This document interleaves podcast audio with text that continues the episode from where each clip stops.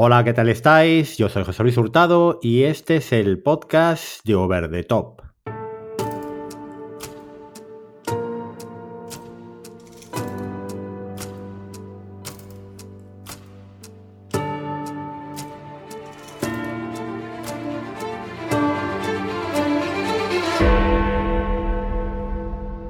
Desde un crucero de Wayside Roico en California, estamos aquí para daros y traeros el episodio de Over the Show de junio. Un episodio que no podía ser de otra forma, mm, va a estar centrado en la serie más importante de los últimos años y que ha concluido esta semana. No es otra que Succession. Succession, la serie de HBO Max, después de cuatro temporadas, ha echado el cierre. Habéis tenido un artículo en la newsletter este viernes pasado y pues ahora es lo lógico que analicemos también en formato podcast, pues, pues lo que, como digo, una de las series más reseñables y más importantes. Para ello, no podía ser de otro modo, tenemos aquí a CJ Navas, compañero mío en FDS Over the Top, y eh, bueno, pues máximo responsable y director de Fuera de Series, que yo creo que no necesita presentación de absolutamente nadie. Así que hoy en Over the Show, para comentar Succession, CJ.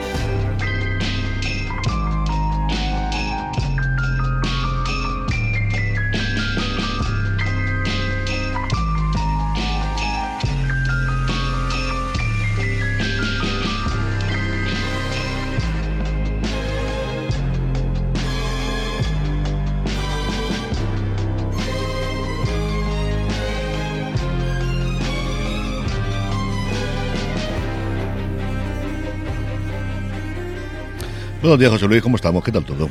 Pues muy bien, aquí estamos pasando frío en Valladolid a estas horas de la mañana, luego pasando calor, luego el diluvio universal por la tarde y, en fin, pues es todo como una plaga bíblica. Pero bueno, mientras eh, haya series que ver en casa, pues mira, mm, sobreviviremos al apocalipsis. De esas tenemos unas cuantas, ¿eh? A ver si ahora bajamos, bueno, más allá del efecto de la huelga de guionistas, que es lo que no va a pasar a partir de septiembre, pero ahora parece que bajamos un poquito el ritmo ahora que ya se ha acabado la ventana de los semi, que hemos tenido una locura, ya no solamente Succession, es la cantidad de series que han terminado esta semana precisamente para entrar ahí. Tenemos Barry, tenemos la maravillosa señora Maisel, tenemos alguna que seguro que me olvido. Es una verdadera barbaridad, ¿eh? Ted Lasso. yo tengo que confesarte que estuve tentado el otro día cuando acabó Ted Lasso de llamarte y decirte, oye, hacemos Ted Lasso en vez de Succession. Lo que pasa es que Succession tiene tanto que comentar y tanto de qué hablar. Bueno, yo no sé si vienes con, todavía con ganas de hablar más de Succession porque tenéis un review de Succession publicado el otro día de hora y cuarto, ¿eh? Sí, yo siempre tengo ganas de hablar de ella, porque lo que dices tú es una serie importante, sí es una serie importante para la industria. No es una serie que se haya visto de forma masiva, pero es una serie que, en función de los números que únicamente tenemos los confirmados de Estados Unidos, que es lo que ocurre siempre en estas cosas que ha dado HBO, eh, ha llegado desde luego a Juego de Tronos, pero ni siquiera de Last of Us, ha tenido números mucho más grandes, y yo creo que juraría que también Euforia. Pero es una serie que se ha comentado muchísimo. Yo he perdido la cuenta de la cantidad de podcasts que tengo pendientes de escuchar, más los que he escuchado durante esta semana hablando sobre la serie, la cantidad de artículos, la cantidad de opiniones y eso que Jesse Armstrong nos ha prodigado hasta última hora por el tema de la huelga de guionistas y no ha podido conceder muchas entrevistas que normalmente él se explaya un montón. Y es una serie que, como siempre ocurre con los grandes dramas, da para muchísimo para hablar. Es decir, aquí hablaremos un rato, pero es que es hora y cuarto la podemos haber dedicado. De hecho, era la idea, lo que pasa es que al final pues la, actualidad nos mata y el día a día nos come de haberlo hecho cada episodio. Y yo creo que nos daba para hablar perfectamente una hora de cada uno de los episodios perfectamente, eh, daba para un recap. Eh, yo tengo que confesar que es el artículo de newsletter que más me ha costado hacer. Al final mm. son 3.200 palabras, que es el más largo también que he escrito. Y es que empecé un martes a escribirlo, eh, al final estuve el miércoles, el jueves el día entero, no lograba darle la forma, se me quedaban un montón de cosas en el tintero y luego preparando el guion para el podcast de hoy me he dado cuenta de, cosas que me hubiera gustado comentar y, que, y que al final pues es que no puedes meterlo todo, pero cuando una serie da tanto de sí, ¿verdad? Es increíble. Eh, bueno, cuéntanos un poquito, cuéntanos a los oyentes, yo creo que todo el mundo te conoce, todos los oyentes de Over the Top te conocen, pero cuenta un poquito qué es fuera de series en esta nueva, nueva etapa que iniciaste ya hace varios meses y que a mí me diste una alegría enorme porque yo soy muy fan del fuera de series clásico con Don Carlos, con Jorge. Yo os escuchaba hace 15 años dando mis paseos por la playa del Almadraba. Erais como mi familia espiritual alicantina. Muchas veces estuve tentado de ir a saludar a San Vicente, no lo hice, siempre me he arrepentido y fíjate, luego el destino pues nos ha vuelto a juntar, ¿verdad? Pues sí, como bien dices tú, al final Fuera de Series nació como un podcast y en eso es lo que hemos centrado los esfuerzos en los últimos años y al final es retomar todos los esfuerzos que hacemos por ese lado. Por un lado, el programa clásico que haya cumplido ya 15 añitos en noviembre, diciembre del año pasado. Es cierto que la, estructura que tú comentas en la que estamos mi padre, mi hermano y yo hablando una horita a la semana sobre la actualidad de las, del mundo de las series, eso nació en la segunda temporada de, de Fuera de Series, pero al final, bueno, pues nos decimos 15 años y arreglado. Y luego yo desde hace un año y pico empecé a hacer una cosa que cada vez tenía más ganas, que en su momento lo hice, yo creo que algunos oyentes clásicos lo recordarán, porque llega a sacar hasta ciento y pico episodios, creo recordar, de una cosa que en su momento llamé FDS Express, FDS Express, perdóname, que era hablar rápidamente de las noticias del día, y aquello lo fui dejando nuevamente por el día a día, pero creo que a día de hoy tenía todo el sentido del mundo hacer un boletín, un daily, muy inspirado por las cosas que, pues, sobre todo, por hacer, por ejemplo, Alex Barredo con Mixio, de intentar hacer algo similar con la industria audiovisual en general, muy centrado evidentemente en el mundo de las series, que es lo que más puedo dominar, pero que al final podamos abrir un poquito más y eso publicamos de lunes a viernes en el feed de fuera de series, donde el domingo tenemos el programa con Jorge y con eh, Don Carlos, y luego los sábados pues, recuperamos eh, programas que emitimos en otros lugares de la cadena. Y es que al final fuera de series es una cadena en la que tenemos otros dos podcasts en los que emitimos eh, publicaciones regularmente, review de fuera de series donde comentamos sin spoilers o con spoilers series de estreno. Ahí precisamente tenemos ese análisis que comentabas tú de, de Succession que publicamos esta semana, pero también, por ejemplo, hablamos en esta semana sobre Fubar y también de las gotas de Dios, que yo sé que tú también eres muy fan de ella, en la que hablamos sin spoilers para que la gente la viese de cara a la emisión del último episodio. Y luego una cosa que hemos recuperado, que hicimos en su momento, que es gran angular, que es hablar de series de la industria, donde tenemos todos los meses ese FDS over the top que hacemos tú y yo, comentando la actualidad de la parte más industrial, de la parte más de negocio de todo el mundo audiovisual, y donde también estamos subiendo sobre todo muchas entrevistas a creadores recientemente. Es otra cosa que sabes que yo siempre he tenido mucha querencia de hablar con creadores de acerca de, de qué es lo que están haciendo, y ahí las empezamos empezando a hacer también. Y luego la otra cosa que mantenemos son los universos, esas series precisamente de recap, como decías tú antes, de análisis episodio a episodio de series, que es cierto que hemos dejado un poquito trasconejado en los últimos tiempos, tanto Star Wars como Star Trek, pero que queremos retomar ahora porque además tenemos tres grandes estrenos. Tenemos por un lado Strange New Worlds, que por fin llega en al mismo ritmo americano la segunda temporada aquí, gracias a la llegada de Sky Showtime. Por otro lado tendremos a Soka en el mundo de Star Wars y esa eh, llegada dentro de nada. Y luego tenemos también en el mundo de Marvel, dentro de nada, es eh, Secret Invasion. Así que tendremos todas esas para hablar.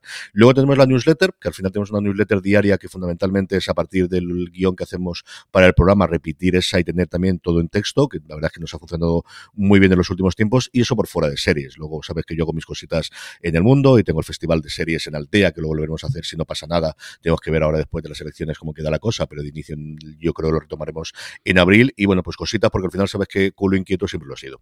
La productora también. sí, al final hacemos nuestros pequeños pinitos. Tenemos ahí, nos dieron hace un par de años dos ayudas para hacer un piloto una serie de animación y un, eh, y un eh, documental, un corto documental, pero es cierto que al final se va a una duración bastante extensa y estamos poquito a poco pues viendo cómo hacerlo. Al final es cierto que la productora es lo que es más complicado de, hacer nuevos proyectos por la cantidad de tiempo y la cantidad de personas que necesitas para cualquier proyecto audiovisual. Por eso nos estamos empezando a especializar en documentales y en series de animación que son más dilatadas en el tiempo, pero que no requiere tanto equipo como una serie de imagen real y eso es lo que queremos empezar a hacer cosas. Hay varios proyectos para hacerlo a partir de septiembre, pero bueno, eh, a día de hoy está todo, como siempre ocurre en esta industria, mucho trabajo previo y mucho tiempo para empezar a desarrollar y si no que eso lo diga Jesse Astron, que ahora comentaremos lo que le costó levantar Succession y es lo que es. Fíjate que yo escuchaba FDS Express, eh, yo creo que un poco el, modelo de todos era Alex Barredo hacer algo con la industria audiovisual. Yo hice en su momento Stream Show que era semanal y llegaba a la misma conclusión. Yo creo que llegaste tú con FDS Express, no daba de sí. Sin embargo, han pasado dos añitos, probablemente no ha pasado mucho más y ahora eh, realmente yo, yo te escucho en streaming todos los días, que considero un servicio público, y, y es que te quedas cosas en el tintero. O sea, no te da tiempo en 10 minutos a contar todo lo que hay. Y algo que era impensable hace, ya te digo, un par de años, hacer un podcast exclusivamente sobre industria audiovisual, comentando resultados de las compañías, comentando las estrategias, comentando todos los temas de marketing, etcétera, como hacemos tú y yo una vez al mes, que se quedaba para quincenal perfectamente. Es que por falta de tiempo lo hacemos una vez al mes. Eh, ahora tiene todo el sentido, cuando hace un tiempo no lo era, ¿no? Entonces, bueno, esto es el, desarrollo de la industria audiovisual que va más y que, bueno, pues aquí estamos para comentarlo. Si te parece, eh, Carlos, vamos a empezar ya con, con, hablando un poco de Succession y aquí cuando en Over the Show traemos una serie, lo primero es hablar un poquito de la plataforma. Eh, Succession está en HBO Max, que en Estados Unidos ya es Max desde hace un par de semanas. Y muy brevemente contarles a, nuestros oyentes que, que, quizás no saben qué fue HBO, qué es ahora HBO, porque Succession es un original de HBO dentro de HBO Max. No es un Max original, es un HBO original. Sí, HBO es la precursora del gran cambio que sufrieron las series finales de los 90, muy, muy finales de los 90, principios de los 2000. Tuvo un doble golpe inicial que fue en el mundo del drama Los Soprano y en el mundo de la comedia. Yo siempre lo quiero reivindicar y recordarlo. Sexo en Nueva York, que tuvo por momentos mejores números que Los Soprano y que, por ejemplo, aquí en España yo creo que se vio mucho más y marcó muchísimas más tendencias. Y es de alguna forma la que mandó un nuevo tipo de series aprovechando las circunstancias especiales que tiene HBO, que era un canal de pago exclusivo en Estados Unidos. Era el equivalente Canal Plus, eh, si queréis, con muchísimas diferencias y muchas distancias, pero un canal que tenías que suscribirte aparte, es un canal que tenías que pagar aparte y que no tenía anunciantes, ¿no? Los tuvo desde el principio, ahora lo tendrán dentro de Max, pero eso le permitía hacer series quizás un poco más arriesgadas, un poco más comprometidas y evidentemente la que podías mostrar por un lado desnudez, por otro lado violencia y por otro lado decir tacos, que es una cosa que la censores, que al final realmente tienen censores en las cadenas públicas americanas, en las cadenas en abierto, mejor dicho, americanas, anteriormente no se podían hacer. HBO eh, es de la que vienen todos y sigue siendo un sitio de vanguardia. Ha tenido muchos problemas. HBO tiene una cosa muy curiosa, es que nunca ha sido, desde que se creó en los años 70, independiente. Siempre ha sentado dentro de un conglomerado. Ha ido pasando de manos de unos a otros en distintas fusiones y adquisiciones, pero desde su creación inicial jamás ha sido independiente y no lo es en esta última temporada o en esta última andadura actual que tiene en este conglomerado llamado Warner Media Discovery o Warner Bros. Discovery, perdóname, eh, que al final adjunta esas dos grandes compañías hasta ahora y que preside David Zaslav. HBO va a quedar en Estados Unidos, ya ha quedado HBO eh, como un simplemente un servicio, por un lado, la gente que todavía lo sigue teniendo por cable, que siguen existiendo y de hecho siguen sacando los números, pero evidentemente todo va al streaming en el futuro. Allí ya se ha lanzado Max, un contenido o un contenedor mucho más similar a lo que puede ser Disney Plus en España o lo que puede ser Netflix, con contenido de todo tipo, no solamente la parte de HBO, donde HBO es una de esas teselas, una de esos lugares donde puedes tener todo el contenido. Aquí en España todavía se mantiene la marca HBO Max, será el cambio en Europa hasta el año que viene, pero sigue teniendo mucho presupuesto, sigue teniendo ese reconocimiento de marca. Yo siempre digo que a día de hoy, si hay una nueva serie en HBO y también últimamente en Apple TV Plus, las voy a ver al menos el primer episodio y tiene esa parte de prestigio y de orgullo y de que los creadores quieren trabajar con ellos. Lo han tenido siempre, lo han tenido con los distintos regímenes y los distintas gente que ha tenido, con Pepler en su momento, actualmente con Casey Blois, que es el gran jefe que hay, el gran director de contenido dentro de HBO, y es un lugar que después de flirtear mucho tiempo con Netflix, los creadores, igual que con Apple, donde quieren ir a trabajar, y es una cosa que también Armstrong comentaba de que sí, él tuvo reuniones con todo el mundo, pero realmente donde quería llevar la serie sí o sí era en HBO. Sí, eso es una cosa que me sorprendió, ¿no? Como desde el principio, cuando Armstrong empieza a, visitar despachos, realmente cuando llega al de HBO es donde se pone nervioso porque dice, es que yo quiero que la serie se quede aquí, ¿no? Mm. Eh, ese es el, digamos, eh, marchamo de prestigio que tiene, que los creadores quieren que la casa de su serie sea HBO y que está empezando a pasar eh, con Apple, mismamente con el proyecto de, The Crowded Room, donde, bueno, pues ahora mismo eh,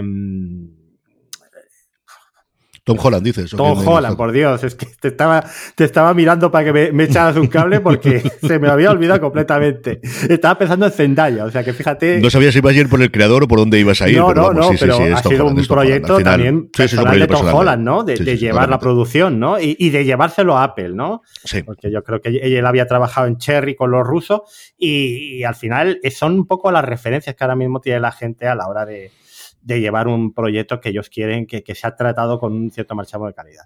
Eh, el futuro de Max, pues al final es eh, eh, una mezcla de Netflix y de Disney, ¿no? Un, contenedor, como dices tú, generalista, con varias azulejos, donde uno de ellos va a ser HBO, como, como en Disney puede ser Star o puede ser Marvel, etcétera.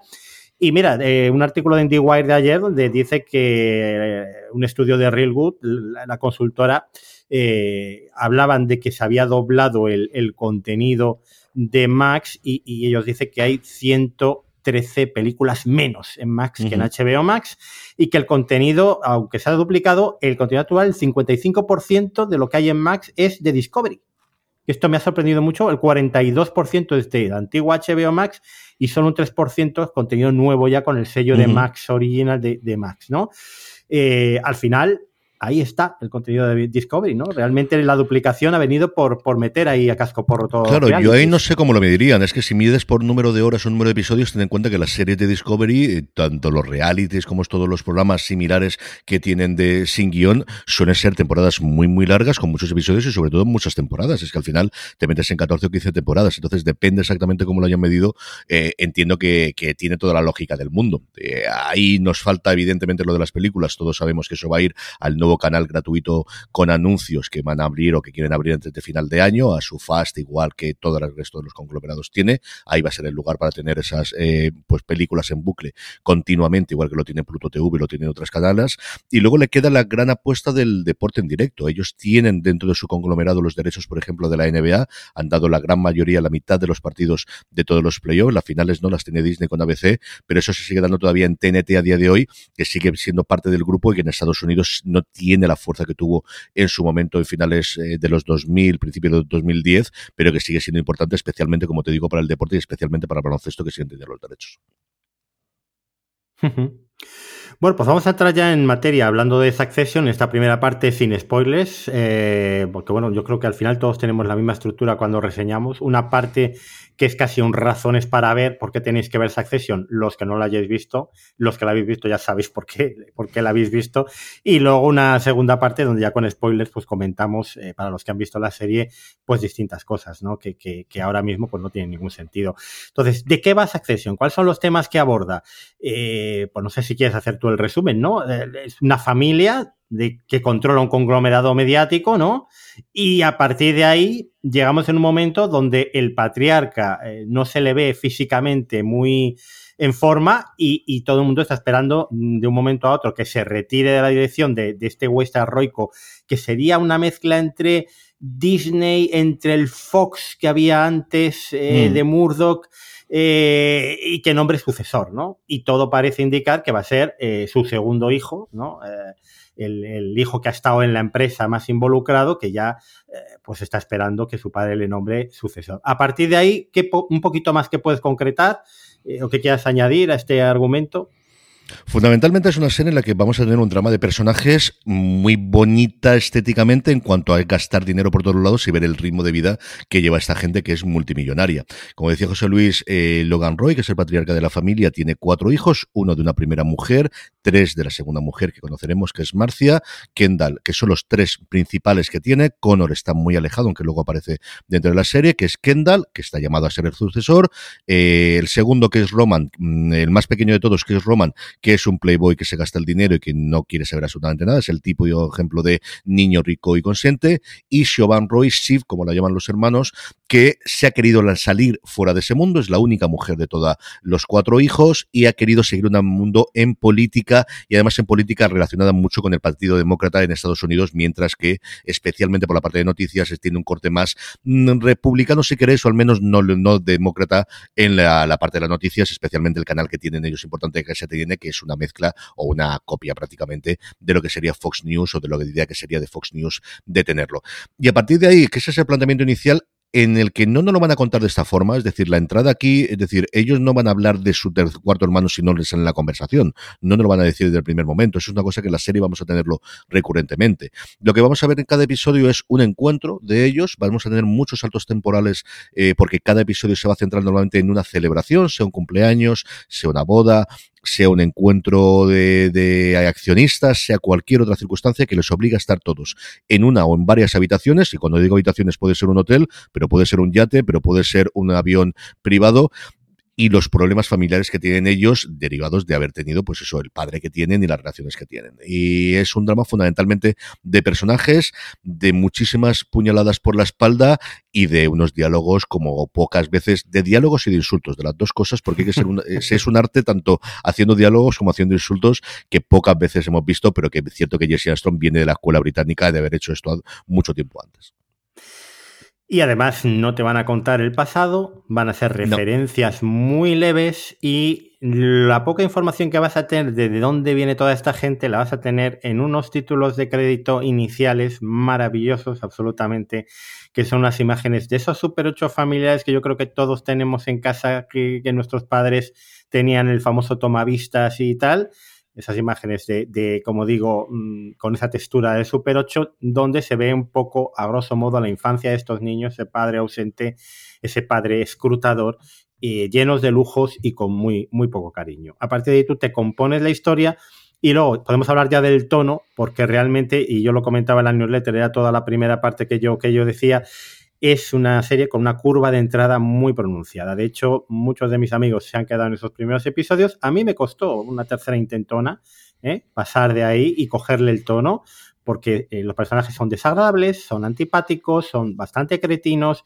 el espectador no puede empatizar con ellos, le resulta además todo muy ajeno, y luego porque la puesta en escena de esta historia, que luego comentaremos más adelante, eh, usa todos los elementos que la ortodoxia cinematográfica normalmente eh, no permite hacer. Saltos del eje, zoom in, que te da la sensación de que estás espiando, que estás en un sitio donde no has sido mm. invitado, donde no eres bienvenido, y te estás enterando de cosas de lo que te puedes enterar, porque también hay un lenguaje empresarial que echa para atrás. Y claro, hay que hacer un esfuerzo por agarrarse ese vagón de cola y que te dejen unirte a la fiesta y perseguir la serie, porque al final en la primera temporada yo notaba que estaba persiguiendo a la serie para conseguir subirme al tren, ¿no? Claro, una vez que te subes al tren, eh, eso es un festín interminable, ¿no? Yo aquí es que estoy en la clara minoría, porque a mí me enganchó desde el minuto uno. O sea, a mí es una serie que me encantó, porque todo lo que te has comentado son cosas que me gustan. Es decir, ¿tenías personajes delendables, odiables? Ya, ya, lo tiene VIP. Ya, Los Sopranos no dejar de ser eso. Mi serie favorita de todos los tiempos, que es de Seal, son todos los que son tienen que ser buenos, son una partida de, sinvergüenzas, especialmente empezando por su protagonista. Hemos tenido muchísimos antihéroes. ¿Hasta el límite de estos? Pues posiblemente no. Pero VIP sí lo tienes. O sea, VIP son absolutamente odiables, pero les coges cariños absolutamente a todos. Y VIP es una comedia con tintes dramáticos. Si este es un drama con tintes cómicos, no, esto es una comedia también. al final es una serie, hablando del tono, yo mm, de una forma provocativa siempre digo que es la mejor comedia que se ha estrenado en los últimos cinco años. Y es que con pocas series me he reído más que con, eh, que con Succession en muchísimo, muchísimo tiempo. Y luego toda la otra parte que comentabas tú, a mí ese tipo de rodaje me gusta mucho. Eh, a mí Friday Night Lights, que quizás es la primera que yo recuerdo que utilice esa cámara en mano, no con las complejidades que tiene aquí de haber hecho en película real y no con cámaras eh, digitales, es una serie que me fascina, me encanta esa parte, porque como dices tú, es que te estás entrando, sí tienes esa sensación de estás entrando en lugares donde deberías entrar, ¿no? Y yo comprendo que el espectador no, general le puede tirar para atrás. Y luego la parte de negocios es que es una parte que a mí sí me gusta. Y entonces, mm, pues eh, esa parte me atraía mucho. Pero fíjate, Carlos, que Friday Night Lights, que yo también es una de mis series favoritas de todos los tiempos, toda esa cámara en mano lo que hacía era ayudarte a introducirte en ese mundo, porque el fútbol americano, eh, tú puedes tener más interés en él, que te gustan más los deportes americanos, pero vamos, yo me la refranfrinfla completamente. Y sin mm.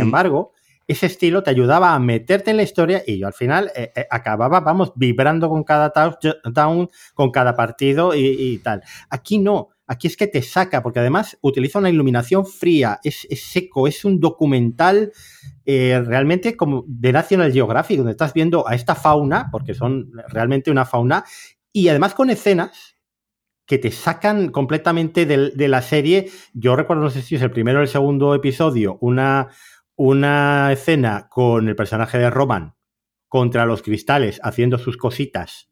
¿eh? Y, el segundo episodio. Claro, estas son las típicas cosas que hace un creador para decir, no, toda esta gente fuera de mi serie. o si ya sabes lo que hay. O sea, si quieres seguir, esto, esto es lo que hay, no te voy a engañar, ¿no? Y, bueno, pues realmente, eh, como digo, mm, a mí me costó engancharme, hay mucha gente que no hizo ese esfuerzo y ahora un poco esta primera parte del programa es para instaros a que a que realmente hagáis ese esfuerzo y, ahora que está la serie completa, que realmente no son muchos episodios, porque no son 39 episodios, una cosa así. 39 tienen, sí, porque la temporada anterior tuvo 9 en vez de 10. Eh, bueno, pues, pues que, que, la recompensa es infinita y que esta es una serie que tardas un montón en coger cariño a los personajes, pero al final se los coges. Y al final es que te ríes con ellos, vives con ellos y tú dices que es una comedia. Bueno, es que es una sátira. es que, es que Jesse Armstrong venía de hacer programas satíricos para, para BBC, eh, o sea, que tenía una larga tradición y claro, la sátira es comedia, es, una visión eh, deformada de la realidad, no, no puede ser un drama eh, crudo, ¿no? Entonces, esa es alguna de las cosas. Bueno, vamos a hablar un poquito de Jesse Armstrong ya si te parece. Te doy unos apuntes. Él, eh, pues eso, trabajó con Sam Bain, empezaron haciendo programas infantiles en Channel 4, eh, luego posteriormente se pasaban a la comedia, hicieron programas míticos como Peace Show, The Old Guy, Fresh Meat, Babylon, todo en el Reino Unido.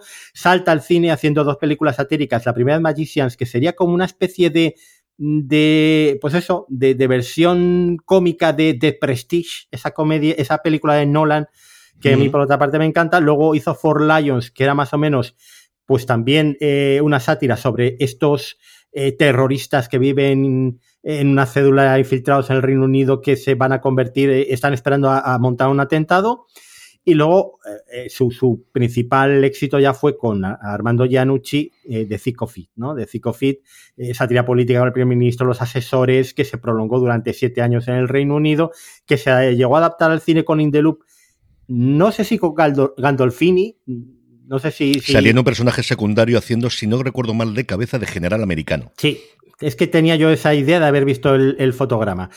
Y luego, pues, en, precisamente colaboró con, con Janucci en, el episodio de llamado Tears, que yo no me acuerdo exactamente de, cuál es eh, este, porque yo sí, Pipe, la, he visto entera y, me, me, gustó pero no le tengo localizado.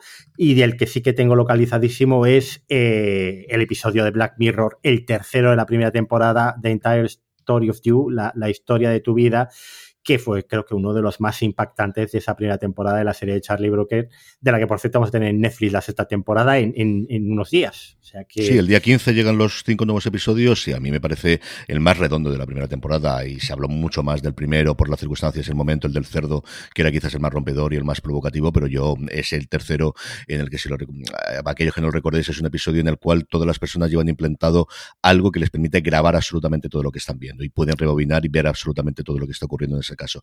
Tigres es un episodio de la primera temporada, el episodio 8, de hecho, la primera temporada, en el que hacen un viaje a Ohio, es cuando la serie todavía está cogiendo el ritmo, pero mm. yo lo recuerdo muy poquito, sí recuerdo parte de ese viaje de alguna de las cosas que hay, pero como os digo, es la primera temporada. Y desde entonces estaba intentando levantar Succession. Es, eh, desde luego, al final, esa parte de haber trabajado en The Thick of It se nota muchísimo, se nota muchísimo porque es una serie llevado al mundo de la política, lo que vemos aquí en el mundo de la industria, llevando mucho más a tiene mucho más el tono de VIP de todos son un desastre, ¿no? Cosas que aquí lo puedes ver, pero tampoco te lo suelen mostrar de una forma tan, tan eh, evidente o de una forma tan clara. Pero sí se le nota esa escuela y especialmente los insultos. De Cicotit es posiblemente después de esa accesión, o ahí estaría en la 1 o la 2, la serie con los insultos más creativos y junto con VIP deben ser el podio de las tres series con los insultos más creativos que se puede ver en televisión sin ningún género de duda. Hmm. Bueno, pues vamos a hablar un poco del reparto, que es extensísimo y tiene incluso estrellas invitadas de, vamos, de categoría, empezando por Jeremy Strong, ¿no? Eh, Jeremy Strong que interpreta a Kendall Roy, que es un tío que viene de Love Broadway, que es un tío que en su vida, eh, yo le he leído en entrevistas, él se consideraba un perdedor, hace el casting de, lo comentaremos también más adelante, pero él, en principio quería hacer el papel de, Roman, ¿no? Acaba de, mm. de Kendall y al final es un hombre que yo no sé si te ha ganado ya dos semis o, fue el del año pasado solo, el de 2022, a mejor Yo juraría que dos, eh, los mismos que ha ganado los mismos años en los que ganó Succession. Es un tío muy, muy particular, es un tío muy intenso que vive en la gran mayoría del, del año en un país nórdico, no recuerdo la cabeza si era Noruega o era Finlandia o era Suecia, porque la mujer es de allí y se aleja del mundo del ruido. Es un tío con un proceso de creación muy, muy complicado, que se ha dicho por activa o por pasiva, comentado por los compañeros y comentado también por él mismo en varias entrevistas. Tiene un vídeo espectacular, creo recordar que era Variety o GQ, sobre las 10 cosas que lleva en la mochila, que es el vídeo, si queréis conocer cómo es Jeremy Strong, yo creo que es el mejor vídeo que podéis ver sobre su figura. Y dicho eso, es un actor mayúsculo. O sea, lo que él hace con, con Kendall Roy a mí me parece sencillamente sobresaliente en una serie en la que todo el mundo está bien. Yo creo que, se lo oía yo a Bill decir, de todos los grandes dramas de HBO, eh, siempre puedes ver algún actor, Soprano evidentemente, y los demás, que cojeaba, yo aquí no recuerdo a nadie que no esté, ya no que no esté, que esté mal, sino que no esté sublime. Es que creo que todo el mundo está muy, muy bien actuando en esta serie. Luego tenemos a Sarah Snook, que hace de, de Siobhan, de Sheep Roy, la, la hija de Logan Roy actriz australiana, actriz que, ha trabajado muchísimo también teatro. Eh, es curioso que luego hablaremos de la afiliación shakespeariana de la serie, eh, que, lo comentaba yo en la newsletter, y, ella ha hecho ya el Rey Lear en, montajes en distintos sitios de Australia. Eh, es, una, mujer también que yo creo que, que encaja perfectamente, que tiene una fuerza increíble en sus interpretaciones y que realmente no me imagino otra actriz haciendo el papel de Sheep porque esa fuerza interior que tiene, ese tono cómico, irónico también, eh, que lo, muestra muy bien expresivamente con el rostro continuamente, eh, y es que al final la toca lidiar normalmente la mitad de las, escenas con Matthew McFadden, que es un peso pesado de la interpretación británica, y no desmerece, ¿no? No, yo creo que Sarah Snook es eh, quizás los de las tres que más desconocidos que había del grupo central, ¿no? Que lo teníamos son Nicholas Brown, son Kieran Culkin, que tenía el apellido, pero quizás no lo conocíamos tanto, y es Sarah Snook, que además tiene que lidiar con Matt Faden y con ser la primera mujer o la mujer principal de toda la serie. Tenemos, yo digo, a J. Cameron Smith Cameron, que no deja de tener un papel secundario, principal o bastante importante por temporadas. En esta última, por ejemplo, no la ha tenido tanto, pero al final ella es realmente la mujer que está en el centro de toda esta, de toda esta función. Yo creo que es la serie que ella le ha lanzado la carrera. Veremos a ver qué decisiones toma a partir de aquí. Es cierto que ahora estaba embarazada cuando se rodó esta última. No sé si va a abandonar durante un tiempo los rodajes o qué lo que va a hacer, pero es su momento, es su oportunidad. Yo creo que es una de las personas, eh, desde luego, eh, que más pueden aprovechar para un futuro, para tener una brillante carrera en televisión, en cine o combinando de las dos. Pero pero sé que es un grandísimo descubrimiento. Luego tenemos a Brian Cox, que yo le recuerdo de, ser uno de los malos de, la saga Bourne, ¿no? Es también de, una serie británica que era algo así como Juego de Espías o no me acuerdo exactamente del título, era una miniserie sobre Guerra Fría que estaba francamente bien y que él protagonizaba también. Y bueno, pues qué decir, ¿no? Es, es un peso pesado en la interpretación, es un hombre que este sí eh, ha, sido conocido sobre todo por hacer de Ray Lear en el, en, el Royal eh, Shakespeare Theatre. Eh, tiene un libro publicado por el mismo de, hablando de, de, Lear, no sé si es de Lear Diaries o de Lear mm. Days, donde cuenta su experiencia durante todo ese tiempo que estuvo interpretando al personaje de Shakespeare. Y bueno, pues es un hombre que, que, que, bueno, es que su sola presencia llena la pantalla, ¿no? Y que, que realmente es la mitad de la serie. Sí, al final lleva trabajando toda la vida, tiene 77 años a día de hoy. Lo primero semi-conocido de él fue que fue el primer actor que hizo de Anthony, de, perdóname, de, de Hannibal Lecter antes de que hiciese Anthony Hopkins, antes de hacerse El silencio de los corderos. Se hizo en su momento Manhunter, que también cogía parte eh, de las novelas que luego fue El demonio rojo, el, el dragón rojo, perdonarme, y es el primer actor que llevó a la gran pantalla en su momento Hannibal Lecter, y yo creo que lo que primero que recuerdo yo de él fue Braveheart, ¿no? que ya es el 95, que quieras que no, ha llovido bastante y ahí estaba en Braveheart pero como decía, esto es alguien que tiene una carrerón en películas, en cine, en series, especialmente en el Reino Unido y también muchísimo en teatro, como suele ser habitual también en prácticamente todos los intérpretes ingleses. Hmm. Kieran Culkin, como dices tú, el hermano quizás menos conocido, eh, porque bueno, mm, habíamos visto, sabemos todos a Macaulay Culkin, eh, también otro de los hermanos, me acuerdo haberle visto en la película de Señales de Night Shyamalan, pero él no le tenía mm. muy ubicado y que se ha destapado como un actor impresionante, ¿no? Porque yo creo que, que también el personaje de Roman es uno de los centros de atención. Yo lo llamo el motor, el dinamizador de escenas y realmente no solo los textos que pone su boca Jesse Astron, que son brillantes, son los insultos más elaborados, sofisticados e hirientes que uno se puede encontrar, como decías tú antes, en televisión, sino que es que él realmente sabe transmitir a veces esa fragilidad, porque es el personaje más frágil de todo, yo creo, emocionalmente. Sí, es la forma que tiene el de responder, es decir, él todo lo saca adelante con la ironía, con la mala leche y, e hiriendo, o sea, porque sabe dónde tiene que meterse. Es una cosa que lo hacen todos los personajes, es decir, todos le tienen la medida acogida de cuando quieren hacer daño, hacen mucho daño y saben dónde poder tocar.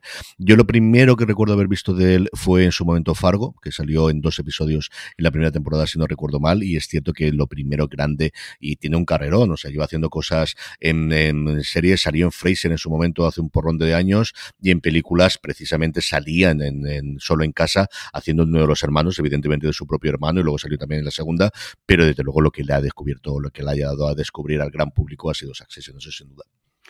Tendríamos a Nicolás Brown, que es uno de los mm, novatos, por no decir debutantes, porque ya había hecho cosas, pero, pero esto es lo más importante que había hecho hasta ahora, que yo creo que también está muy bien. Y Matthew McFadden, que, yo, mm, vamos, es, es eh, eh, santo de mi adoración siempre. Eh, fíjate que le he visto en Keith, la, serie está de, Movistar de Quien quiere ser un millonario, donde estaba sobresaliente, le hemos visto en Los Pilares de la Tierra, le hemos visto en, The Last Kingdom también, en esa primera temporada. Mm. Es, eh, eh, una bestia interpretativa y, y además siempre con un estilo discreto, con un estilo nada sobreactuado, muy contenido, sabe dotar a sus personajes y yo creo que el Tom que, que compone en, esa accesión es una de sus eh, interpretaciones más brillantes hasta la fecha. Sí, es quizás el que más cambia del registro tradicional porque él era el gran galán y aquí no deja de ser un tío guapo, pero no, no explota esa parte ¿no? de atractivo que podíamos verlo en otras películas y series, que si lo tiene curiosamente Nicolas Brown, o sea, la gran locura que ha habido de, de, de esta ha sido con Greg, eh, que a él se le ha parecido el santo y era un tío que llevaba trabajando mucho tiempo en películas, pero igual que decía antes con Sarah Snook, Nicholas Brown es el que tiene ahora la capacidad de tener una carrera muy, muy interesante si elige bien sus próximos dos, tres hmm. proyectos en Hollywood. Hmm. Alan Rook, que hacen de Connor, que eh, verdaderamente también es un papel a medida. Y, luego, bueno, pues podemos ya resumir un poco porque tenemos desde grandes secundarios que hemos visto en otras series antes, como puede ser Peter Friedman, como puede ser Fisher Stevens, a estrellas invitadas como Alexander Skarsgård, que yo siempre eh, esos papeles tan desagradables, yo lo recuerdo de la chica del tambor, donde estaba tan bien, tan bien haciendo de espía, y aquí, pues de nuevo, haciendo ese remedo de especie de Elon Musk que resulta incluso tan desagradable o más que, que el propio eh, Logan Roy, ¿no? Eh, a lo largo de la serie, pues hemos tenido a Hope Davis también, hemos tenido a Adrian Brody, a Harriet Walter, haciendo, que las tenemos ahora en Silo, y, y, haciendo de la madre de, de todos estos, ¿no? De, de Sheep y de y de Kendall y de Roman. Hemos tenido a James Cromwell, el gran James Cromwell, ¿eh? que, todos igual recordáis de Beife, el cerdito valiente, el granjero, y que aquí hace de hermano de Logan Roy. A Eric Bogosia, por cierto, de entrevista con el vampiro, ¿no? Que hace poco comentamos tú y yo en, en Review Fuera de Series. Larry Pine, bueno, realmente eh, eh, Holly Hunter también, es que Cherry Jones realmente tiene un reparto que no, esto es como Marvel, ¿no? No reparamos en gastos a la hora de contratar a quien queremos.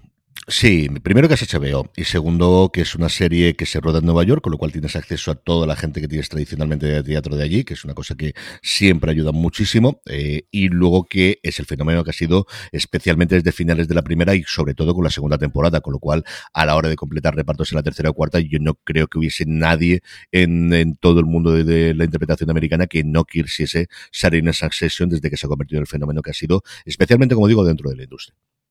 Bueno, pues vamos a, pasar un poco a hablar de la producción. Eh, me pasaba, Carlos, antes de grabar un, en el guion un artículo de The Guardian donde, eh, artículo magnífico, Jesse Astron cuenta sus tribulaciones para, para llegar a hacer eh, Succession. Y él en un principio quería hacer una película sobre los Murdoch. Además estaba emperrado que tenía que ser personajes reales porque decía que los personajes ficticios perdían la fuerza, ¿no? La mm. De alguna manera ya no era tan, tan hiriente o tan incisiva.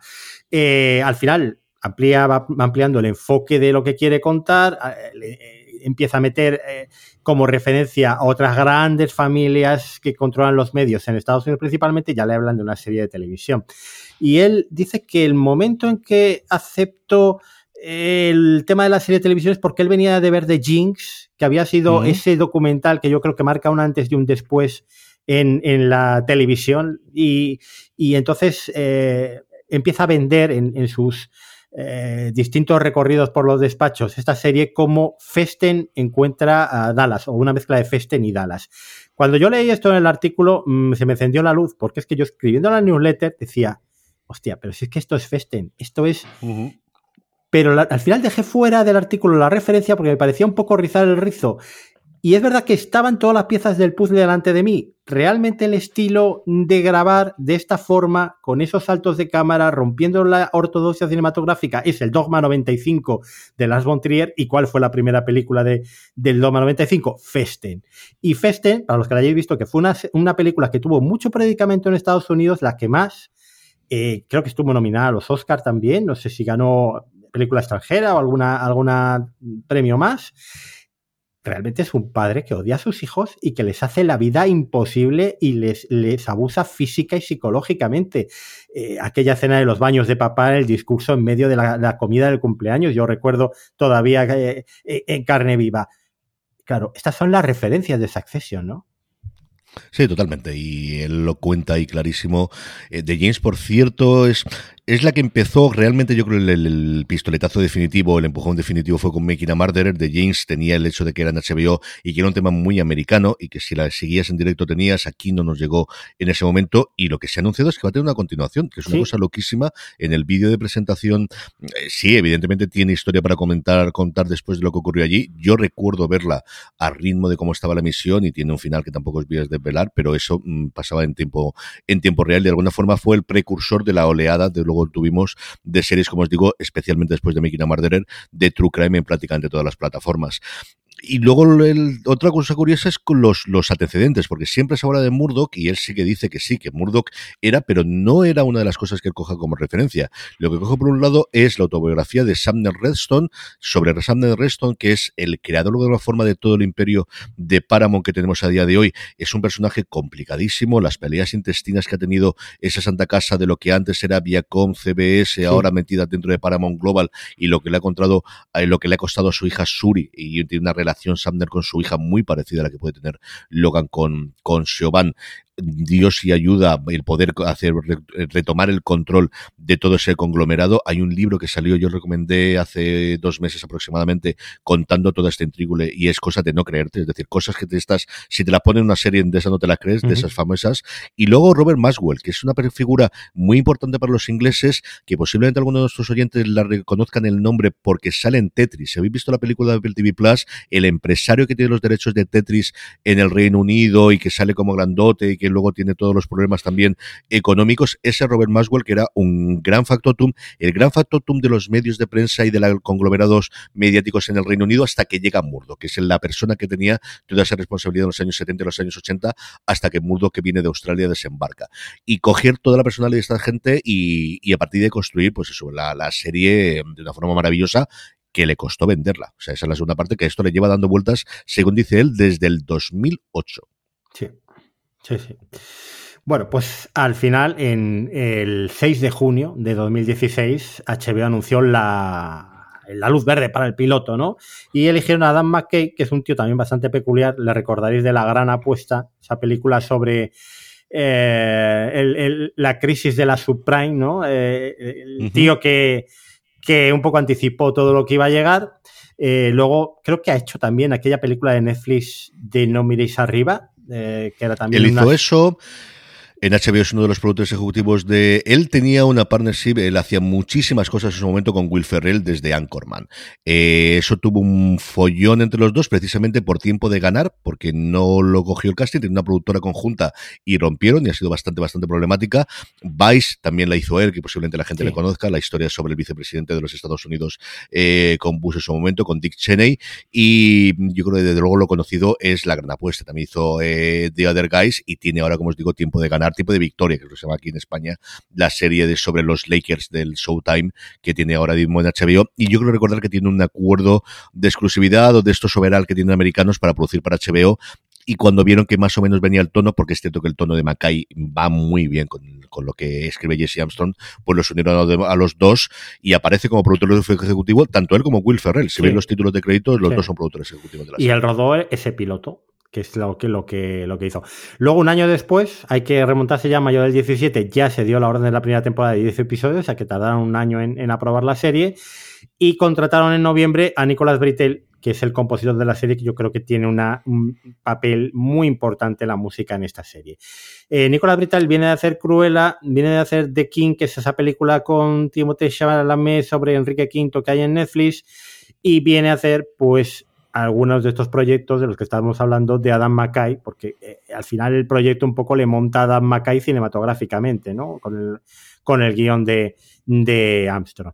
Eh, la batalla de los sesos, Vice, Moonlight, La Gran Apuesta, que hemos hablado antes, 12 años de esclavitud, la serie de los Lakers Winning Time, que comentaba Carlos antes, incluso Andor, que yo esto no, fíjate, no había reparado en que la música de Andor era de, de Nicolás Britell, ¿no?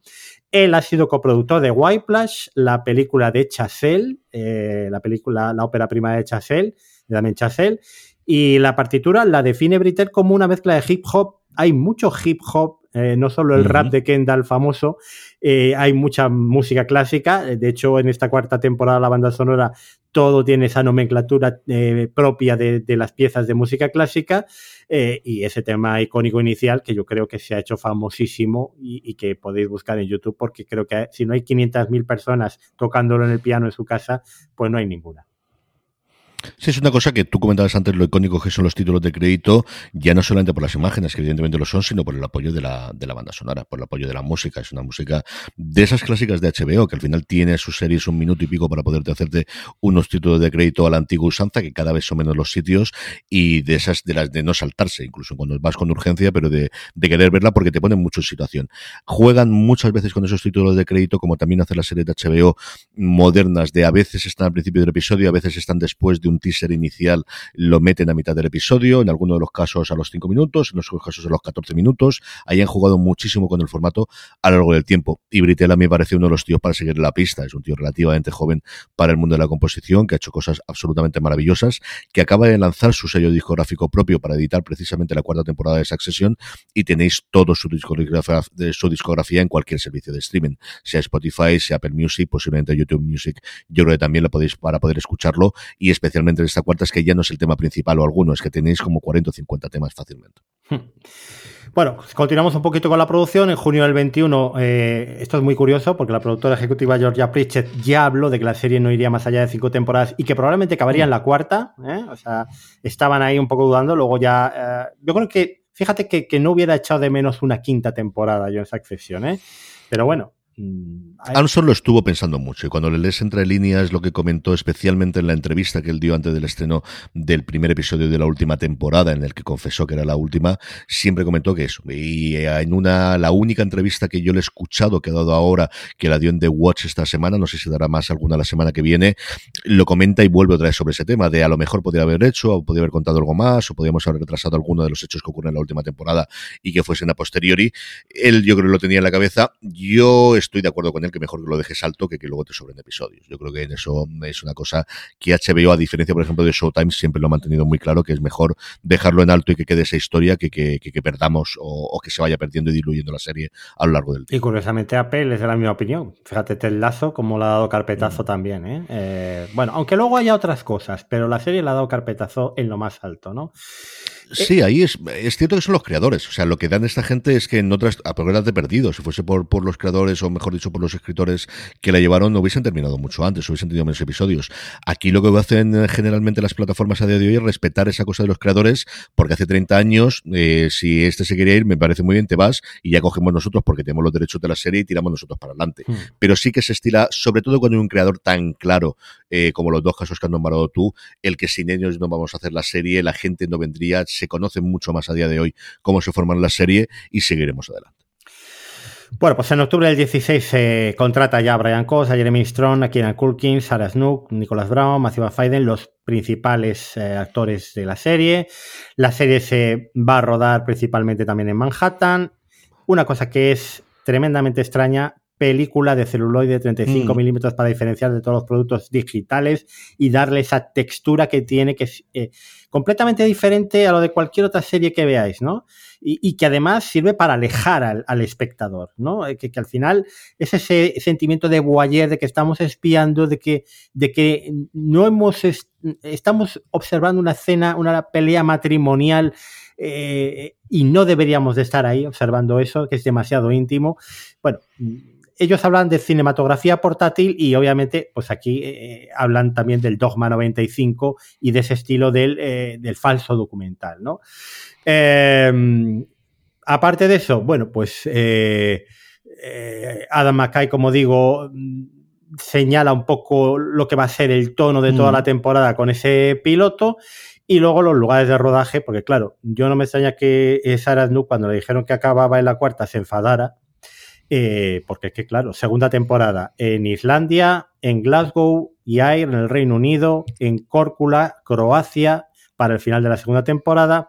La tercera temporada rueda en Italia, en el bar de Ocia en la, en la Toscana, en las fincas de la Foche y Villacetinale, pero luego también en Siena, en Cortona, en Lago Como, en Milán, en Florencia. La cuarta temporada les hemos tenido en Nueva York, en Noruega y en las Barbados. O sea, esto no es vamos a buscar un sitio que parezca las Barbados, que podría ser Malibú, podría ser cualquier otro sitio. No, es en Barbados y se van a rodar a Barbados. Y, bueno, pues eh, es que es un festín de, de, eh, lujo, ¿no? De, tremendamente las mejores mansiones, los mejores hoteles, los mejores restaurantes, los helicópteros. ¿Por qué voy a pedir un Uber si puedo pedir un helicóptero para moverme? Eh, y, y los yates y todo, ¿no? Todo lo que realmente es que vive esta gente así, ¿no? Y la decoración y la ropa. Y la ropa que al final es también una cosa absolutamente alucinante de marcas que normalmente no conoces y que cuando los precios, pues eso eh, ya no es una nómina, son varias nóminas cada una de esas cosas. Pero es que necesitas, decir, igual que la parte del, de la, del, grabar en película y no grabar en digital, yo ahí mm, es cierto que me pierdo bastante, eh, pero hay una oleada, sobre todo de grandes creadores recientemente, evidentemente Nolan quizás el que más lo marca, pero muchos otros que quieren tener esa textura, que quieren volver a lo clásico y hacerlo, es que aquí se nota. O sea, yo tengo una anécdota que me contó en su momento Alberto Rey sobre un episodio de la primera temporada en el que hay un gran encuentro con joyas y mm, él eh, fue aquello para verlo porque lo llevaron y cuando hacen los ensayos van todos con sus joyas y cuando van a rodar la imagen real dicen, esperad, parar todos. Y de repente salen unos señores con unos maletines y les ponen joyas reales y la retiran posteriormente. Entonces, hasta ese nivel eh, tienen el cuidado y tienen el detalle de cada una de las cosas. Se traslada más o menos, yo no sé cuándo se traslada, cuánto es para que ellos se lo crean. No es lo mismo que te digan, nos vamos a la Barbados y te va a llevar a la Barbados y tienes esa parte, que el que rodamos, como dices tú, en el patio de atrás para simularlo. Yo no sé cuánto se traslada finalmente, que algo entiendo que sí, pero sobre todo para los actores. Ya lo contabas tú, la, parte de Sarah Snook. Sarah Snook lo comenta en un vídeo promocional que tiene HBO sobre ese rodaje de ese final de la segunda temporada en Croacia Croacia, de quedarse totalmente alucinada, porque ya no es que te metan. Y luego al final tampoco tiene tanto sentido que sea en Croacia, porque lo que te está ocurriendo, sobre todo, es en un espacio cerrado. Eh, pero claro, que te lleven para allá, pues es una cosa que, debe afectar. Y si no, oye, pues las vacaciones no está nada mal. ¿Qué quieres que te diga? No, no, yo, yo, cuando leía esto de Snook y veía eh, leía un poco las localizaciones que haciendo la recopilación, yo, yo pensaba, digo, bueno, Carlos, hemos fracasado en la vida tú y yo. esto es otro nivel. Todavía tiempo, José Luis, que, que, a él le llegó muy tarde. O sea, que Astro le llegó tarde, no te preocupes. Alguna cosa haremos. Bueno, el 27 de abril del 18 se estrena en Series Manía, para que veáis, eh, hace ya cinco años la repercusión y la importancia que tenía Series Manía. Esto tendremos que ir algún día antes de morirnos también a Series Manía. Sí, sí, sí, yo y ATX son las dos cosas que quiero ver sí o sí en algún año que tenga tranquilidad. Y la repercusión, pues es que, claro, 13 premios Emmy, mm, Emmy a la mejor serie dramática en el 20 y en el 22, que esto es la segunda y la tercera temporada. Eh, actor principal Jeremy Strong en 2020, actor secundario Matthew Fight en el 2022, el guion Jesse Armstrong en el 22. Globo de Oro a la mejor serie dramática en el 20 y el 22, o sea que hicieron el doblete los dos premios grandes de televisión, los Emmy y los Globos de Oro. Y luego, pues, eh, las valoraciones de la crítica, ¿no? Eh, Metacritic 70, 89, 92, 92 las últimas temporadas, Rotten Tomatoes 89, 97 el resto de temporadas. O sea, es una serie que la crítica ama y el público que ha entrado en ella, pues también la ama, ¿no? Yo, es mi top 2 ahora mismo del año, Succession. Y, y, bueno, pues qué deciros, ¿por qué hay que verla, Carlos? Vamos a acabar ya la parte sin spoilers aquí. Porque es una de las mejores series de los últimos tiempos. Es cierto que con los premios tienes ese salto del 2021 porque no tuvieron temporada. 2022 hmm. estaba viendo yo que le había ganado Strong que se me había olvidado y le gastó el actor del juego del calamar porque fue esa oleada de, que a todo el mundo le dio locura por aquella y tener por el juego del calamar. Yo, con mis respetos, creo que discrepo bastante de la academia en ese caso. O sea, Jeremy Stone no es algo de los demás. Da igual, va, es la a ganar este año. Sea el 23. Yo creo que sí, veremos a ver qué, qué, es lo que ocurre. Tienes mucha competencia, a ver si tenemos gala, pero bueno, a ver qué es lo que ocurre. Yo entiendo que sí, que es muy complicado y mira que de las tofas ha funcionado muy bien, pero para que te quite el premio de drama, yo creo que es complicado. Y no lo ganó el anterior en la primera temporada porque, porque era la última de Juego de Tronos por un lado y porque todavía no era el fenómeno que tenemos a día de hoy. Es la serie más importante a nivel de conversación en los círculos de televisión, desde luego de los últimos cinco años. Ninguna serie se ha escrito más, se ha hablado más de Es una serie que yo creo va a, um, crear muchas series, especialmente un giro a lo contemporáneo, después de que hemos tenido varias épocas en la que todo el mundo quería tener su nuevo Juego de Tronos y tener su serie fantástica o su serie de ciencia ficción o de serie de superhéroes o de serie con mucho efecto especial. Creo que esto va a ser una vuelta a los orígenes de tener series o de series incluso de época. Lo decía la jefa de drama de HBO de que están buscando historias contemporáneas, que están viendo que esto funciona. Y es que al final, esto siempre ha ocurrido con HBO. Al final la sucesora nunca es la que ellos plantean. La sucesora de, de Los Soprano querían que fuese en su momento Boardwalk Empire y no lo fue, fue Juego de Tronos. La sucesora de Juego de Tronos estaban buscándola gastando más dinero en hacer más dragones con eh, cada uno de ellos y realmente la sucesora menos al nivel de crítica y de conversación ha sido Succession, valga la redundancia. Y esto es lo que ocurre siempre con el mundo de visual.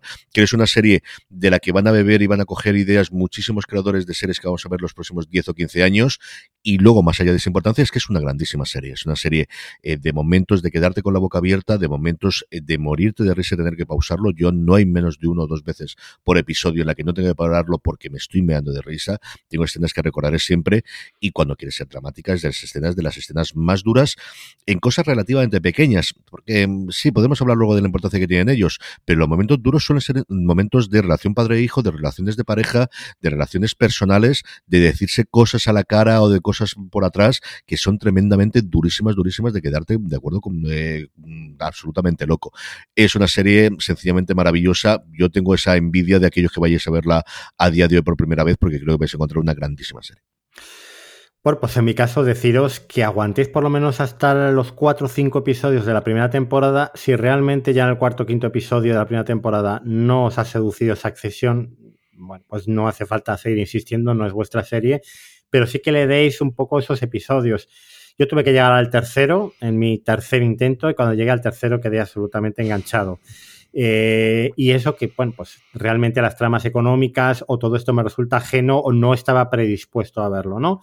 Pero al final te engancha por los diálogos, te engancha porque lo que estás viendo es, no me lo puedo creer, que, o sea, no, doy crédito a, lo, que hay. Y luego porque tiene una inmensa calidad, tanto interpretativa, como habéis visto, como de ambientación, como cinematográfica, ¿no? Esto es cine en estado puro, esto se podría haber estrenado en una sala de cine perfectamente, ¿eh? y no hubiera habido ningún problema, y hubiera tenido no mucha taquilla, pero desde luego habríamos ido con el reclinatorio algunos todas las semanas a pagar nuestra entrada. Y al final, pues es estas series que merece la pena ver si os gustan las series de televisión, ¿no? Es, es estas series hito, estas series eh, para la historia, como pueden haber sido pues Breaking Bad, o puede haber sido eh, Juego de Tronos, o puede haber sido Los Soprano, ¿no? Son las series que marcan la, historia de la televisión, cambian tendencias y hacen que evolucione y que avance. Así que hasta aquí la parte sin spoilers. Si no habéis visto la serie, os despedimos. Guardar este episodio para dentro de un tiempo cuando la hayáis acabado. Y los que habéis visto como nosotros Succession hasta el último plano, hasta ese final, pues quedaros porque ahora vamos a ir eh, desgranando un poquito qué nos ha parecido especialmente esa conclusión y la última temporada.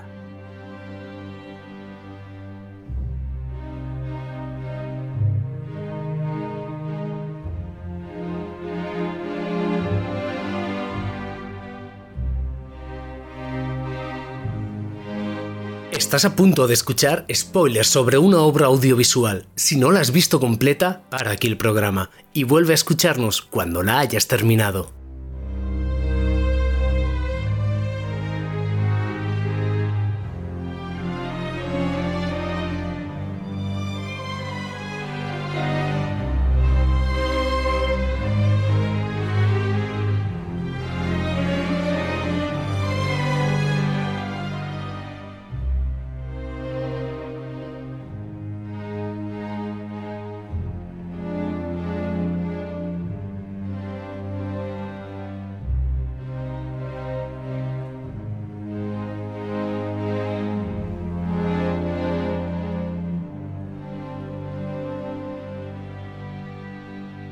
Bueno, ya estamos de vuelta, Carlos, y vamos a empezar, si quieres, eh, comentando algunas cosas curiosas, ¿no? De Succession.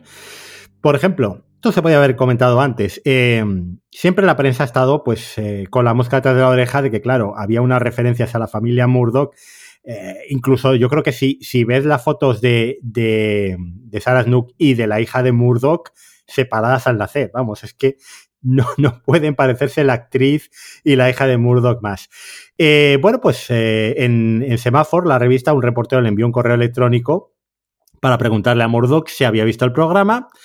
Eh, él, bueno, pues lo negó, pero meses después, cuando se divorció, y yo he perdido la cuenta de los divorcios, que yo, yo recuerdo que a veces tú en streaming comentas y, de, deseas felicidad y amor a la nueva pareja, yo no sé si al final se ha vuelto a casar este hombre o no. No, al final ese compromiso que tenía lo rompió una semana después, así que no lo volvió a no se divorció del anterior para casarse con esa y al final no se casó. Bueno, pues lo curioso que desvelaba Vanity Fair es que en el acuerdo de divorcio con Jerry Hall, que es la anterior, una de las cláusulas le prohibía expresamente ponerse en contacto con los productores de Succession para darles ideas para tramas en la serie, con lo cual... Sí, ese fue muy comentado, ese fue muy, muy, muy, muy comentado en, el mundo de Hollywood. Sí. Y, y, bueno, esa temporada creo que ha sido esa temporada, cuando la, escena de la visita de, Logan Roy a la ATN, yo creo que sí, ¿no? El primero o el segundo episodio. Sí, en el segundo episodio. Y suben esas, le, hacen un estrado improvisado para que dé la arenga a los trabajadores de la ATN con unas cajas de folio. Y claro, al día siguiente estaba en Twitter las imágenes reales de Murdo cuando fue a Fox News, también subido a las cajas de folio, ¿no? O sea, no da puntada sin hilo eh, Jesse Astron en este aspecto. Sí, sí, yo creo que será una cosa clarísima de, de, de, coger. La comparación es absolutamente siempre con él, porque al final Sandner pues estaba más problemático, incluso físicamente, al que más se parece de todos esos referentes, desde luego a Murdoch. Luego, bueno, eh, las típicas cosas de, de casting antes comentábamos, ¿no? Que Jeremy Strong en principio había hecho las pruebas para hacer de Roman Roy, y sin embargo, Kieran Culkin se presentó para hacer el papel del primo Greg, ¿no? Menos mal que cada mm. uno les ubicó al final en su papel, en su papel correcto. Eh, otra cosa, inicialmente eh, Logan Roy iba a morir en la primera temporada. O sea, y, yo creo que esto os lo, he eh, os lo he oído comentar el otro día en el review, que hablabais de, de, cómo al principio se hace mucho hincapié durante esa primera temporada de la enfermedad de Logan Roy. Se le ve además, yo creo que al principio con incluso demencia, demencia senil. Y, claro, la interpretación de, de, Brian Cox era tan, tan maravillosa que se empieza a ir diluyendo a lo largo de esa primera temporada ya los problemas de salud y al final el, muchacho está hecho un toro y, fíjate que de ahí viene la sorpresa de, de, su, de su muerte al principio de la última temporada, que yo no me lo esperaba absolutamente para nada, porque claro, me había mm. olvidado completamente que este hombre tuviera algún tipo de dolencia o de... le veía en la plenitud de la vida, vamos. No, yo creo que absolutamente nadie lo esperábamos. Yo creo que es esos giros que lo hubiésemos esperado si se hubiese producido en los últimos episodios, pero que el que lo hiciese en el tercer episodio de la última temporada, absolutamente nadie, nadie lo conocíamos y pues pensábamos que eso podía, podía, podía pasar. Eh, a mí me recordaba mucho, yo también lo comparaba con lo que ocurrió en su momento con el ala oeste. El ala oeste originalmente, el personaje de Bartlett, el personaje de Martin Sheen, el presidente de los Estados Unidos iba a ser un personaje secundario cuando vieron la química que tenía, porque quería centrarse, ahí lo sabemos, Sorkin en todas esas cosas de descartes que le había quedado en el presidente Miss Wade, de toda la gente que trabaja alrededor en el mundo de, del ala oeste y cuando vieron que, que Bartlett era lo importante, le dieron mucho más importancia. Yo creo que ocurrió exactamente lo mismo. Una cosa es la idea que tenían ellos en el piloto y otra cosa es cuando ya tienes a Brian Cox, ves esa dinámica y recordemos que aquí sí que hay piloto, piloto de verdad, no es un primer episodio, es decir, se grabó el primer, se grabó ese piloto, se pasa HBO, pasan varios meses y después se escribe la temporada completa y van. Y yo creo que eso es una cosa que se nota bastante. Bueno, la frase motivacional de Logan Roy que tú tienes en una taza ahí, al lado de, mientras estás grabando. La tengo por detrás, porque se la llevo creo que mi cría, o una por el cielo la tenemos. La que tengo aquí está de la primera temporada. Esto nos lo regaló HBO en la primera temporada, pero el F-Off ese lo tenemos disponible en la tienda fuera de series si la queréis. bueno, pues eso fue una improvisación de Brian Cox y se convirtió pues en la frase mítica de, de Logan Roy en la serie, ¿no? Eh, que es algo que hacen mucho en toda la serie. Ellos tienen un guion que, por cierto, están disponibles para la venta. Las dos primeras temporadas se van a sacar las cuatro. Las ha editado el propio creador de la serie, el propio Armstrong, eh, y lo tenéis tanto en papel como, como en formato digital en Kindle en, Amazon. Em, que siempre lo tenían muy marcado lo que tenían que hacer, pero siempre intentaban dejar tiempo para improvisación. Y eso es algo que los actores han reconocido en todas las, las entrevistas. De hecho, eh, estuve mm, viendo una especie de cómo se hizo un documental. Ellos primero hacían las tomas que tenían estipuladas mm. y luego dejaban una última toma siempre para que los actores improvisaran, hicieran lo que querían. ¿no? Es muy habitual, ¿eh? yo si hay tiempo, que no siempre hay tiempo, pero yo de los rodajes, incluso aquí en España, de los rodajes que he ido, vamos a dar primero el trabajo y luego si podemos y si nos da tiempo y si nos da la luz y si nos da el plan de rodaje, pues intentamos hacer otras cosas que nunca sabes lo que puede salir y ellos lo hicieron también. Hmm. Luego, los interiores de la mansión Roy son decorados, eh, que esto yo no lo, no lo, sabía tampoco, esos mármoles, esos, bueno, pues son, eh, están construidos en los estudios Silverton en Long Island. Eh, una curiosidad, Brian Cost, comentabas tú antes que tiene 76 años, pero es que Alan Rook, que interpreta a su hijo Connor, tiene 66. Es que Rook tiene mucha tarea. Es que desde Ferris Bueller, que es donde salía, donde yo lo recordará la gran mayoría de la gente, al menos de nuestra generación, es que ha pasado mucho tiempo. Sí, sí, lo que pasa es que se conserva muy bien, se conserva muy bien. Y al final es cierto que en esas, si fuese de 40 a 30, con 30 a 20, lo notas mucho más, ¿no? Esas edades, puedes decir que esta persona tiene 20 años menos que tú o 16 años menos que, tú y te lo crees. El cabestrillo de Connor, que esto creo que fue en la tercera temporada, ¿no? Cuando empieza con la pre-campaña electoral, bueno, pues era real, ¿no? Había tenido un accidente eh, Alan Rook y, tuvo que estar toda la temporada con el brazo en cabestrillo.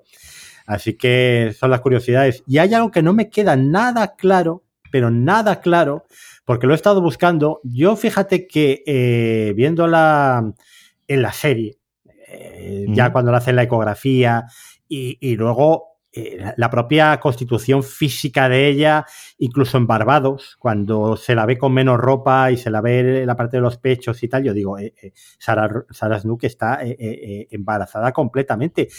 Pero luego, por otro lado, toda la confirmación que estuve buscando para el guion ponía que no, que lo anunció en la...